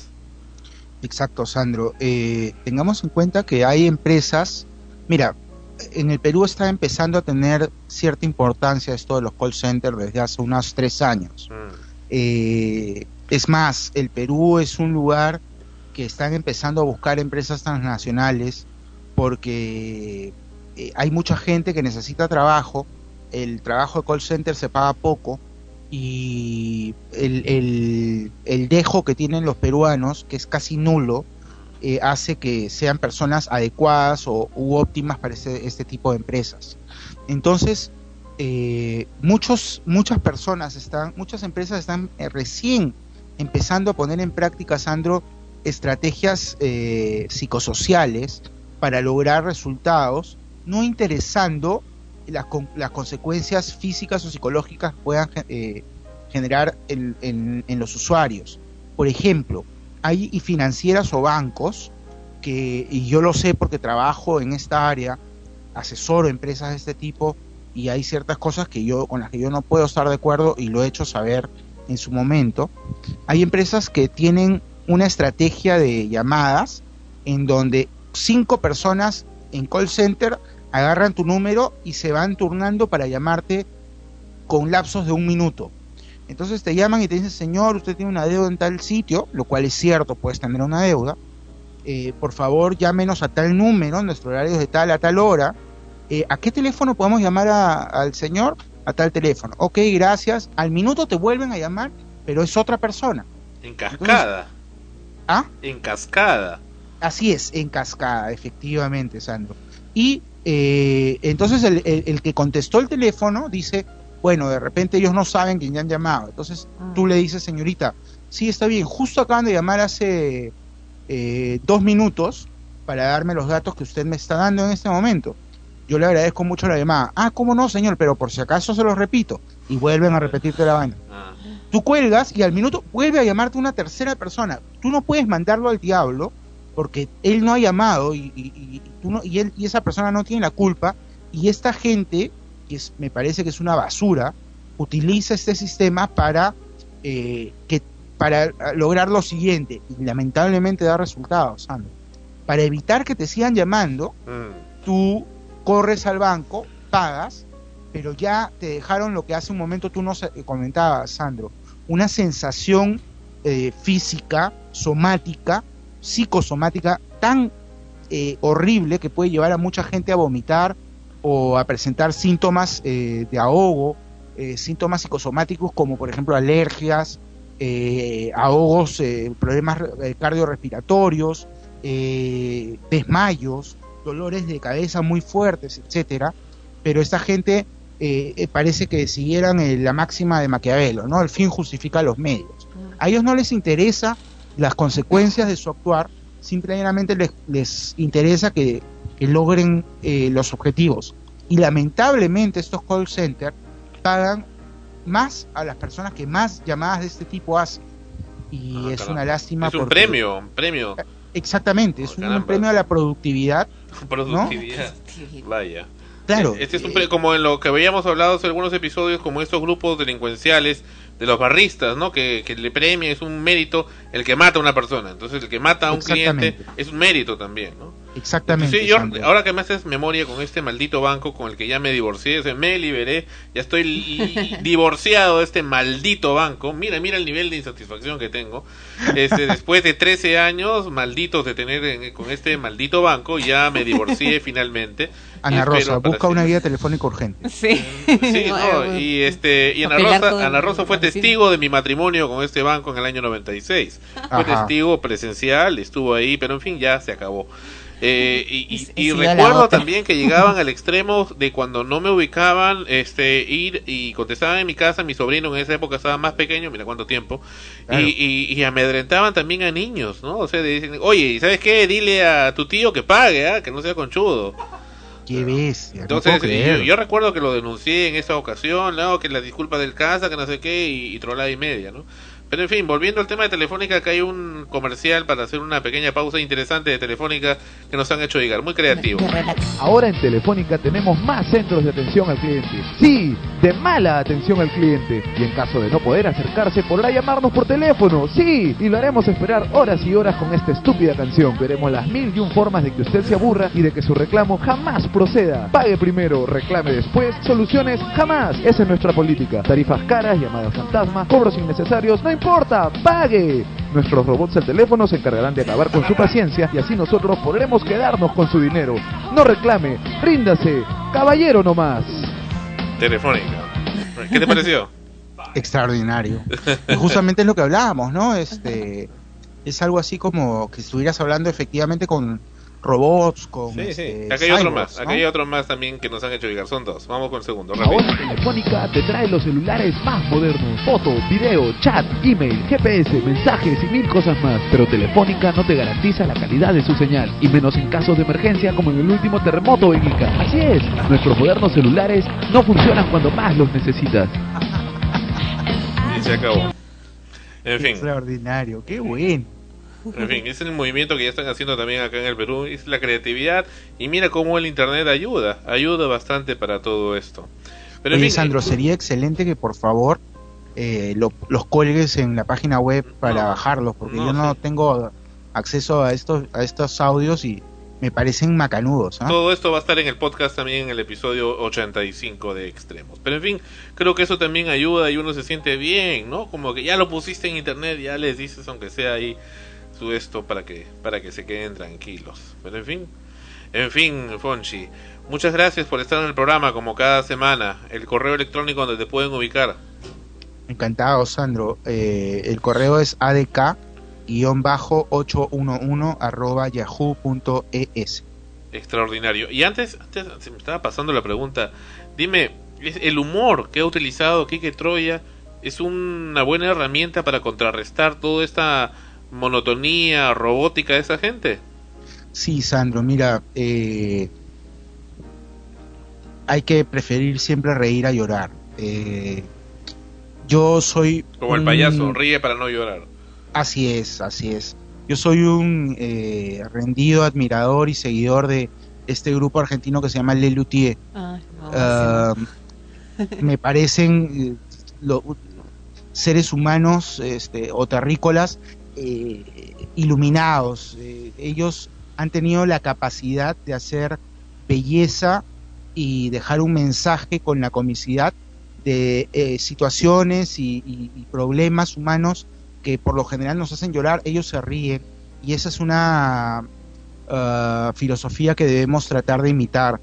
Eh, yo creo que sí, definitivamente lo que ha hecho este, este chico argentino es una manera de también, este, como hablábamos hace un momento, de eh, purgarse el alma, de sacarse toda esta basura eh, que nos generan estas porquerías de empresas este, y de ayudarse a sí mismo, ¿no? La, la comedia, el reírse, el buscar el lado amable, como dicen, siempre es algo positivo, siempre.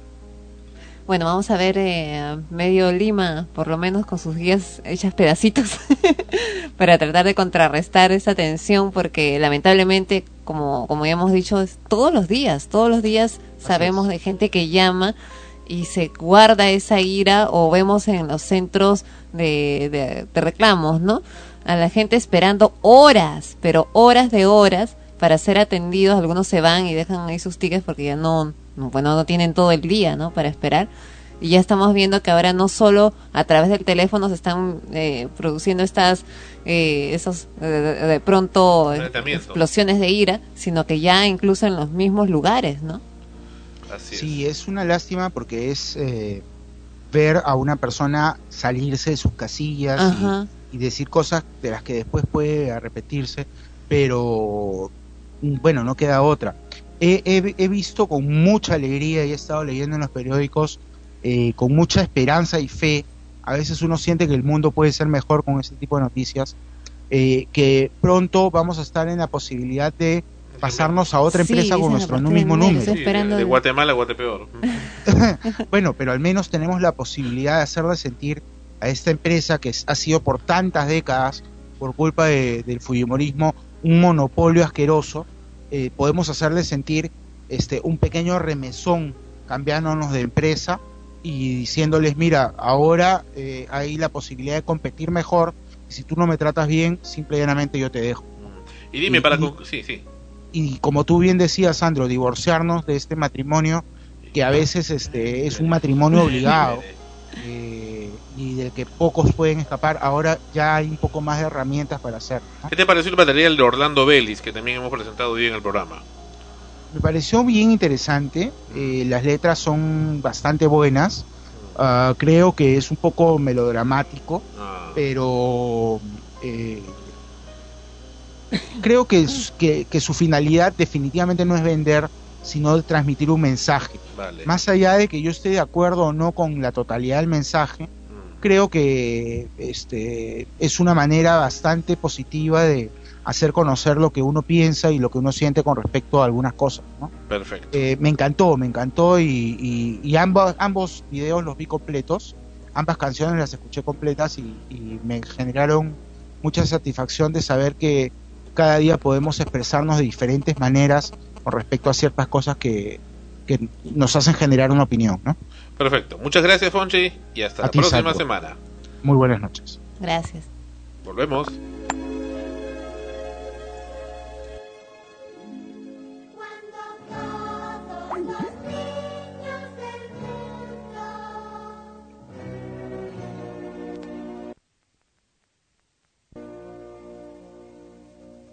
cuando todos los niños sonrían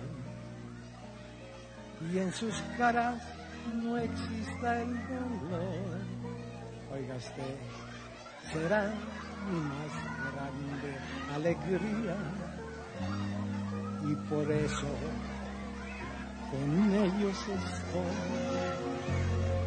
Cuando todos los niños del mundo solo rían de felicidad, entonces sí podré ya sentirme tranquilo del destino de, de la humanidad.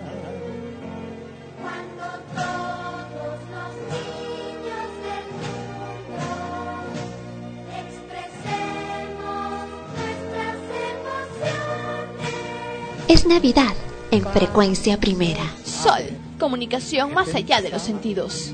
Frecuencia primera. lleno de ilusiones. Ojalá que la gente lo entienda. Tienen que Los entender, deseos de un niño sí cuentan. claro que cuentan, y vamos a unirnos en una sola voz. Pues claro que es tiempo, pues seguro, pues si nunca es tarde, aún es tiempo de vivir. Pues claro que aún es tiempo, y aún es tiempo de que ustedes comprendan que los deseos de un niño, pues hay que cumplirlos. A un niño no se le engaña, jamás. Siempre los niños, porque pues yo no sé ni para qué crecimos nosotros, para qué nos desenrollamos, de empezar a sufrir. No, el niño debe de ser niño y nosotros tenemos algún día que ver que todos los niños empuñen un olivo en vez de un fusil. Eso sí, será mi más grande deseo de vivir. Un motivo, un motivo para no morir. Cuando todos los niños del mundo expresemos nuestras emociones.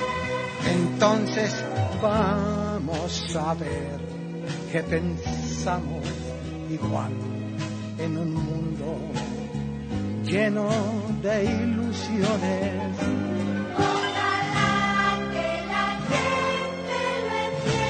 Lo por favor, hombre, que le entienda. Pues cómo no van a contar, hombre. Vamos a unirnos en una sola voz. Claro que es tiempo, hombre. Seguro que es tiempo. Aún es tiempo de vivir y de vivir como si fuéramos niños, que es la vida más bonita.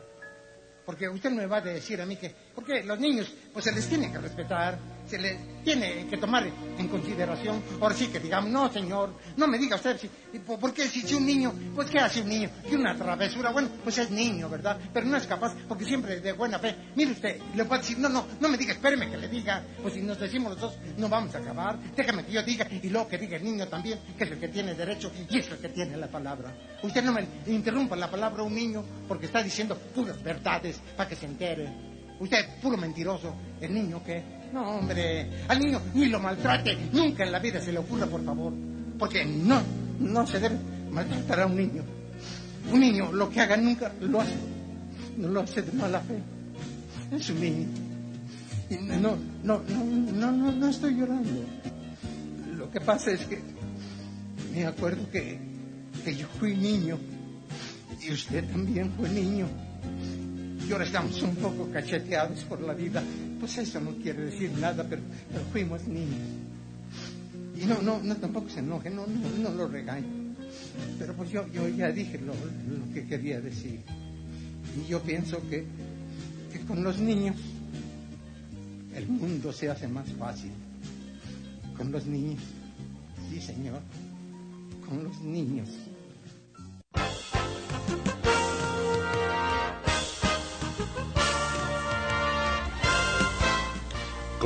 Los niños del mundo. El desaparecido actor y cantante, creador de mucho arte y amor, Mario Moreno Cantinflas. Aunque, aunque, y esta es la nota discordante, por eso es el programa Extremos, a Mario Moreno Cantinflas le encantaba las corridas de toros. Mira, qué paradójico, ¿no? Paradójico, increíble. Inclusive en ese mismo disco también incluyó un tema para las corridas de toros, aunque te parezca increíble.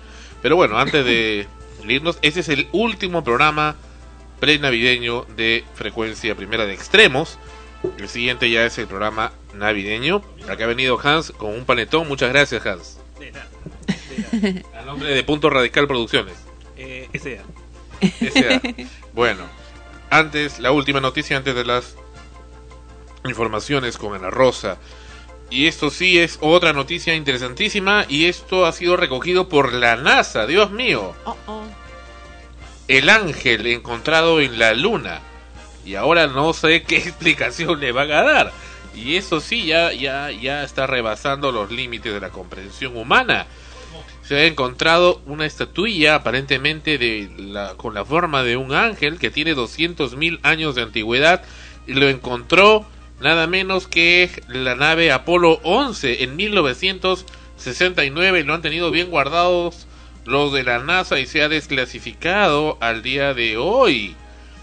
Este símbolo o estatuilla que tiene la forma de un ángel eh, está siendo en estos momentos y sigue siendo, creo que sigue estudiado por 40 años por la NASA y lo siguen viendo y ahora la gente se pregunta qué era eso o qué fue eso, qué es ese ángel encontrado ahí. Eh, hay quienes le dan, eh, que creen que puede tener mucha relación con algunas figuras eh, de la antigüedad sumerias o de otro de otros lugares pero hasta el momento no se da una explicación clara y eso ha sido encontrado pues en la luna este esta figurita de un ángel que tiene 200 mil años de antigüedad y ha sido hecha por lo que estoy viendo acá con material existente en la luna es decir los minerales utilizados para confeccionar esta estatuilla no provienen de la Tierra, sino de la Luna. Entonces, quiere decir que aparentemente no habría sido hecho por manos del hombre. ¿Qué te parece? Increíble. Y estas informaciones están saliendo a la luz ahora eh, después de muchos años, claro, mm, eh, salen en internet y muchas veces tenemos que ver si es que las informaciones son No, ya realmente eso de- ya está, de- no, sí son verdaderas, pero están en varios sitios. Claro, ¿no? De, de fuentes oficiales, ¿no? Pero ahora Y van a decir que era una formación rocosa, que, que lo formó el viento. Probablemente se den muchas explicaciones, pero si cada vez salen mai- más informaciones de ese tipo, va a haber un, un momento en el que ya no va a haber tampoco una explicación que pueda echar por tierra esos argumentos. Bueno, ¿qué será? El ángel de la luna. Ahora sí vienen los estrenos de Ana Rosa. Con ustedes, en extremos. los estrenos en extremos. Y bueno, como ya se está terminando el año, tenemos sí algunos estrenos eh, de mini temporadas o de cortas presentaciones en Lima. Ya mencionamos anteriormente eh, la obra Café de Boquitas Pintadas, que van a estar solo hasta el 21 de diciembre a las 19 horas con 30 de jueves a lunes en la estación de Barranco, en la avenida Pedro de Osma 112 Barranco. También tenemos Rosa de dos aromas. Vamos a leer un poco de qué se trata esta obra. Dos mujeres completamente distintas en cuanto a personalidad y aspecto físico se conocen en la sala de espera de una prisión. Marlene es peluquera, mientras que Gabriela es traductora. Se encuentran allí porque ambas deben visitar a sus maridos detenidos. El de Marlene fue arrestado por violación y el de Gabriela por un atropello. Ya que la espera se hace larga, inician una conversación y es entonces que descubren que muy a pesar de sus diferencias de carácter, vida y cultura, tienen algo en común. Será una gran sorpresa y muy desagradable, por cierto, pero desde ese momento, y por curioso que parezca, ese algo hará que a lo largo de la obra, y ya superado el impacto inicial, se desarrolle la amistad más entrañable y duradera. Actúan en la obra Giselle Collao y Laura del Busto. Dirige Carolina Macedo y van hasta el 20 de diciembre a las 20 horas. Las funciones son precisamente del 13 desde hoy hasta el 20 de diciembre. En el local, en el auditorio del Centro Cultural del Olivar de San Isidro. Otra obra que también va a tener cortas presentaciones en este eh, año que ya termina es la obra Absurdas. Tres personajes distintos de tres obras distintas ¿Qué obra burda? absurdas. Ah, ya. Repito, tres personajes distintos de tres obras distintas de tres autores distintos se unen en una situación común marcada por la falta de comunicación. Una madre trastornada, una esposa reprimida y una joven traumatizada se juntan para contarnos historias que nos revelarán íntimos deseos, inevitables carencias y crueles verdades, demostrándose así como muchas de nuestras acciones resultan completamente absurdas. La falta de comunicación es común en nuestros días, a pesar de la existencia de tecnologías que permiten su interacción virtual e inmediata.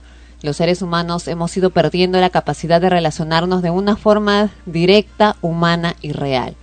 La dirección está a cargo de Caterina Donofrio Divos y el elenco lo conforman Lorena Peña, Alejandra Saba, Katiuska Valencia. La temporada va Tiusca Valencia. Ajá, jueves que no esté 17, sobrada, a veces viernes yo le, 10.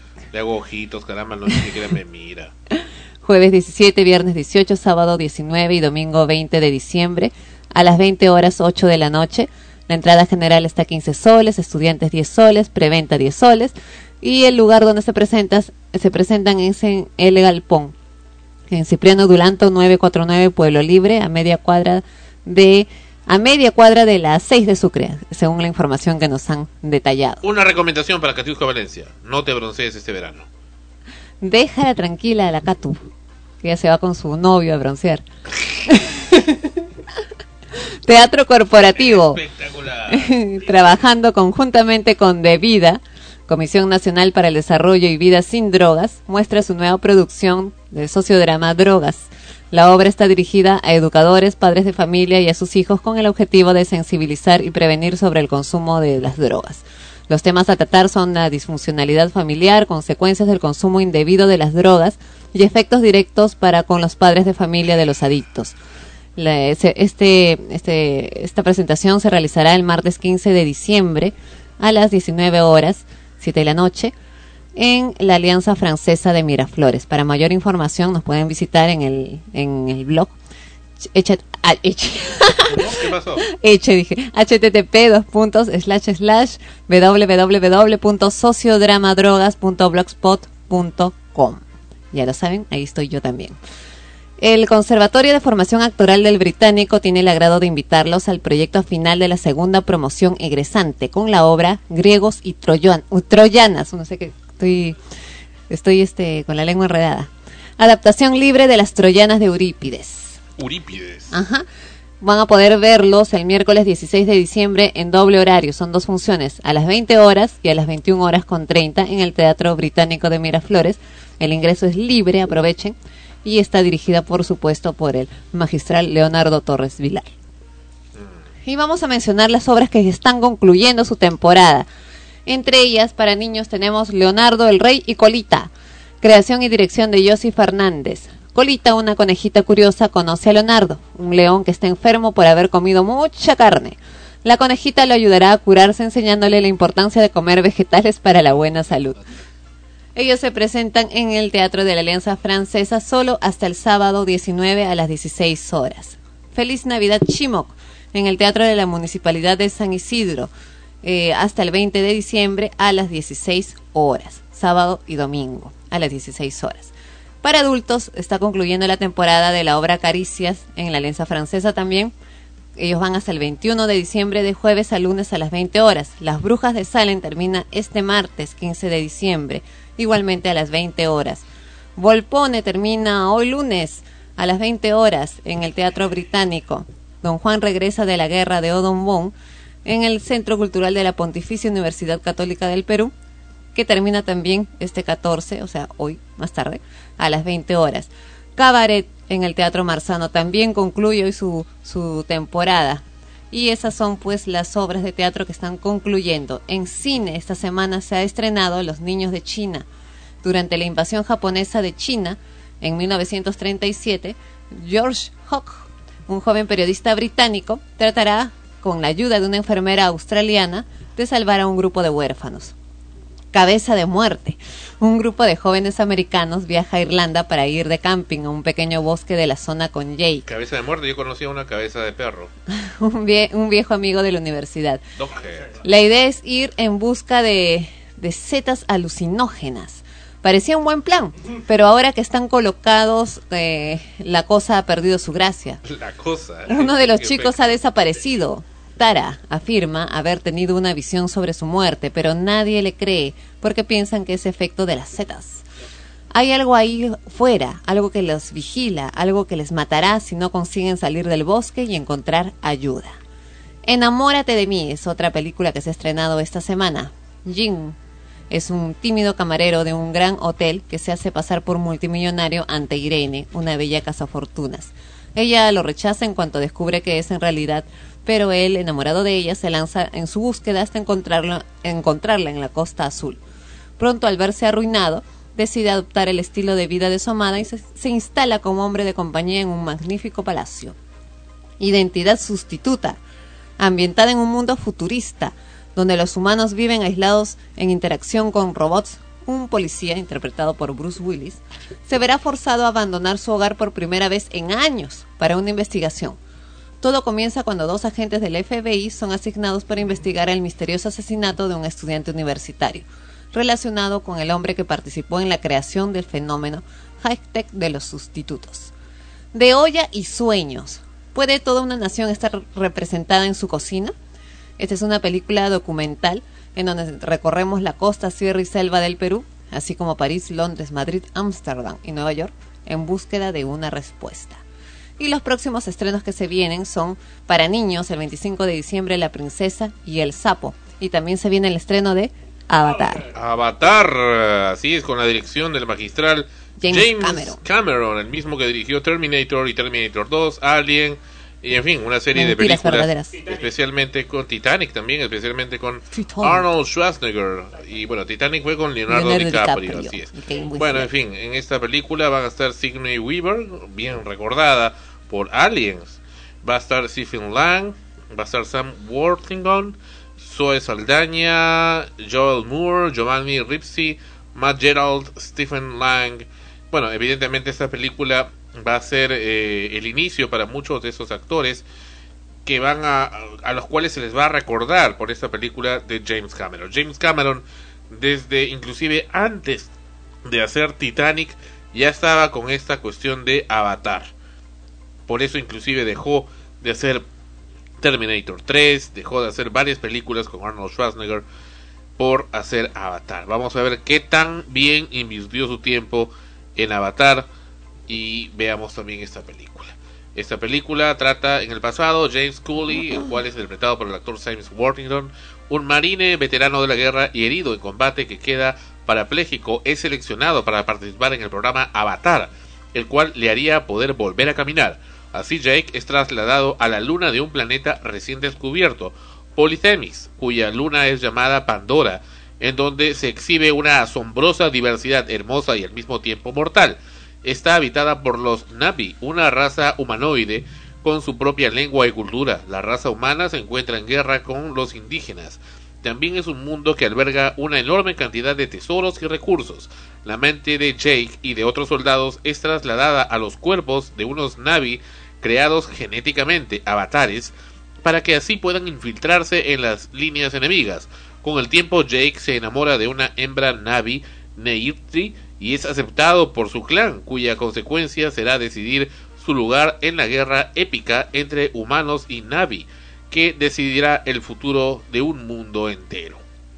Esto es Avatar, eh, distribuido por la 20th Century Fox y Lightstorm Entertainment, y dirigido por dirigido y producido por James Cameron con el guion de James Cameron y en fin y también la música con James Horner maravilloso es, el mismo que hizo la música de Titanic o sea que este debe ser una película por todo lo alto dura eh, carambas dura bastante dura casi tres horas 156 minutos.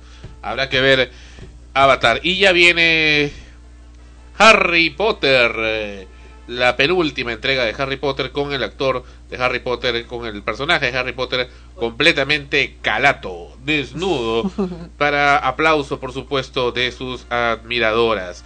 Y hablando de admiradoras, acá estoy viendo el resultado del partido entre un grupo que se hace llamar Universitario de Deportes y otro Alianza Lima. No tengo idea ni me interesa cómo han salido. Lo que estoy viendo acá son las porristas, que son unas mujeres bellísimas, al menos una de ellas blanca, rubia, bien guapa, no sé cómo se llamará, pero es lo único que me interesa, el resto no me interesa cómo haya salido. Creo que los demás actores deben irse a su casa, me basta con ellas nada más. Y punto. Pues, Para el resto, ¿para qué? Hacen el ridículo. Lo importante son las chicas, no que estén jugando. Eso, ¿a quién le interesa? Uno no va, uno no va a ver a, a hombres, va a ver a mujeres. Caramba, muy bien que hayan aparecido esas chicas. Me parece una excelente estrategia que aparezcan esas muy bellas damas que estimulan al menos la visión. No voy a estar estimulándome con estos hombres horribles acá. ¿Qué, qué me interesa ver esos sujetos sudorosos, asquerosos? Y encima que ni siquiera saben jugar, me vas a ver con ellas, se acabó. Listo.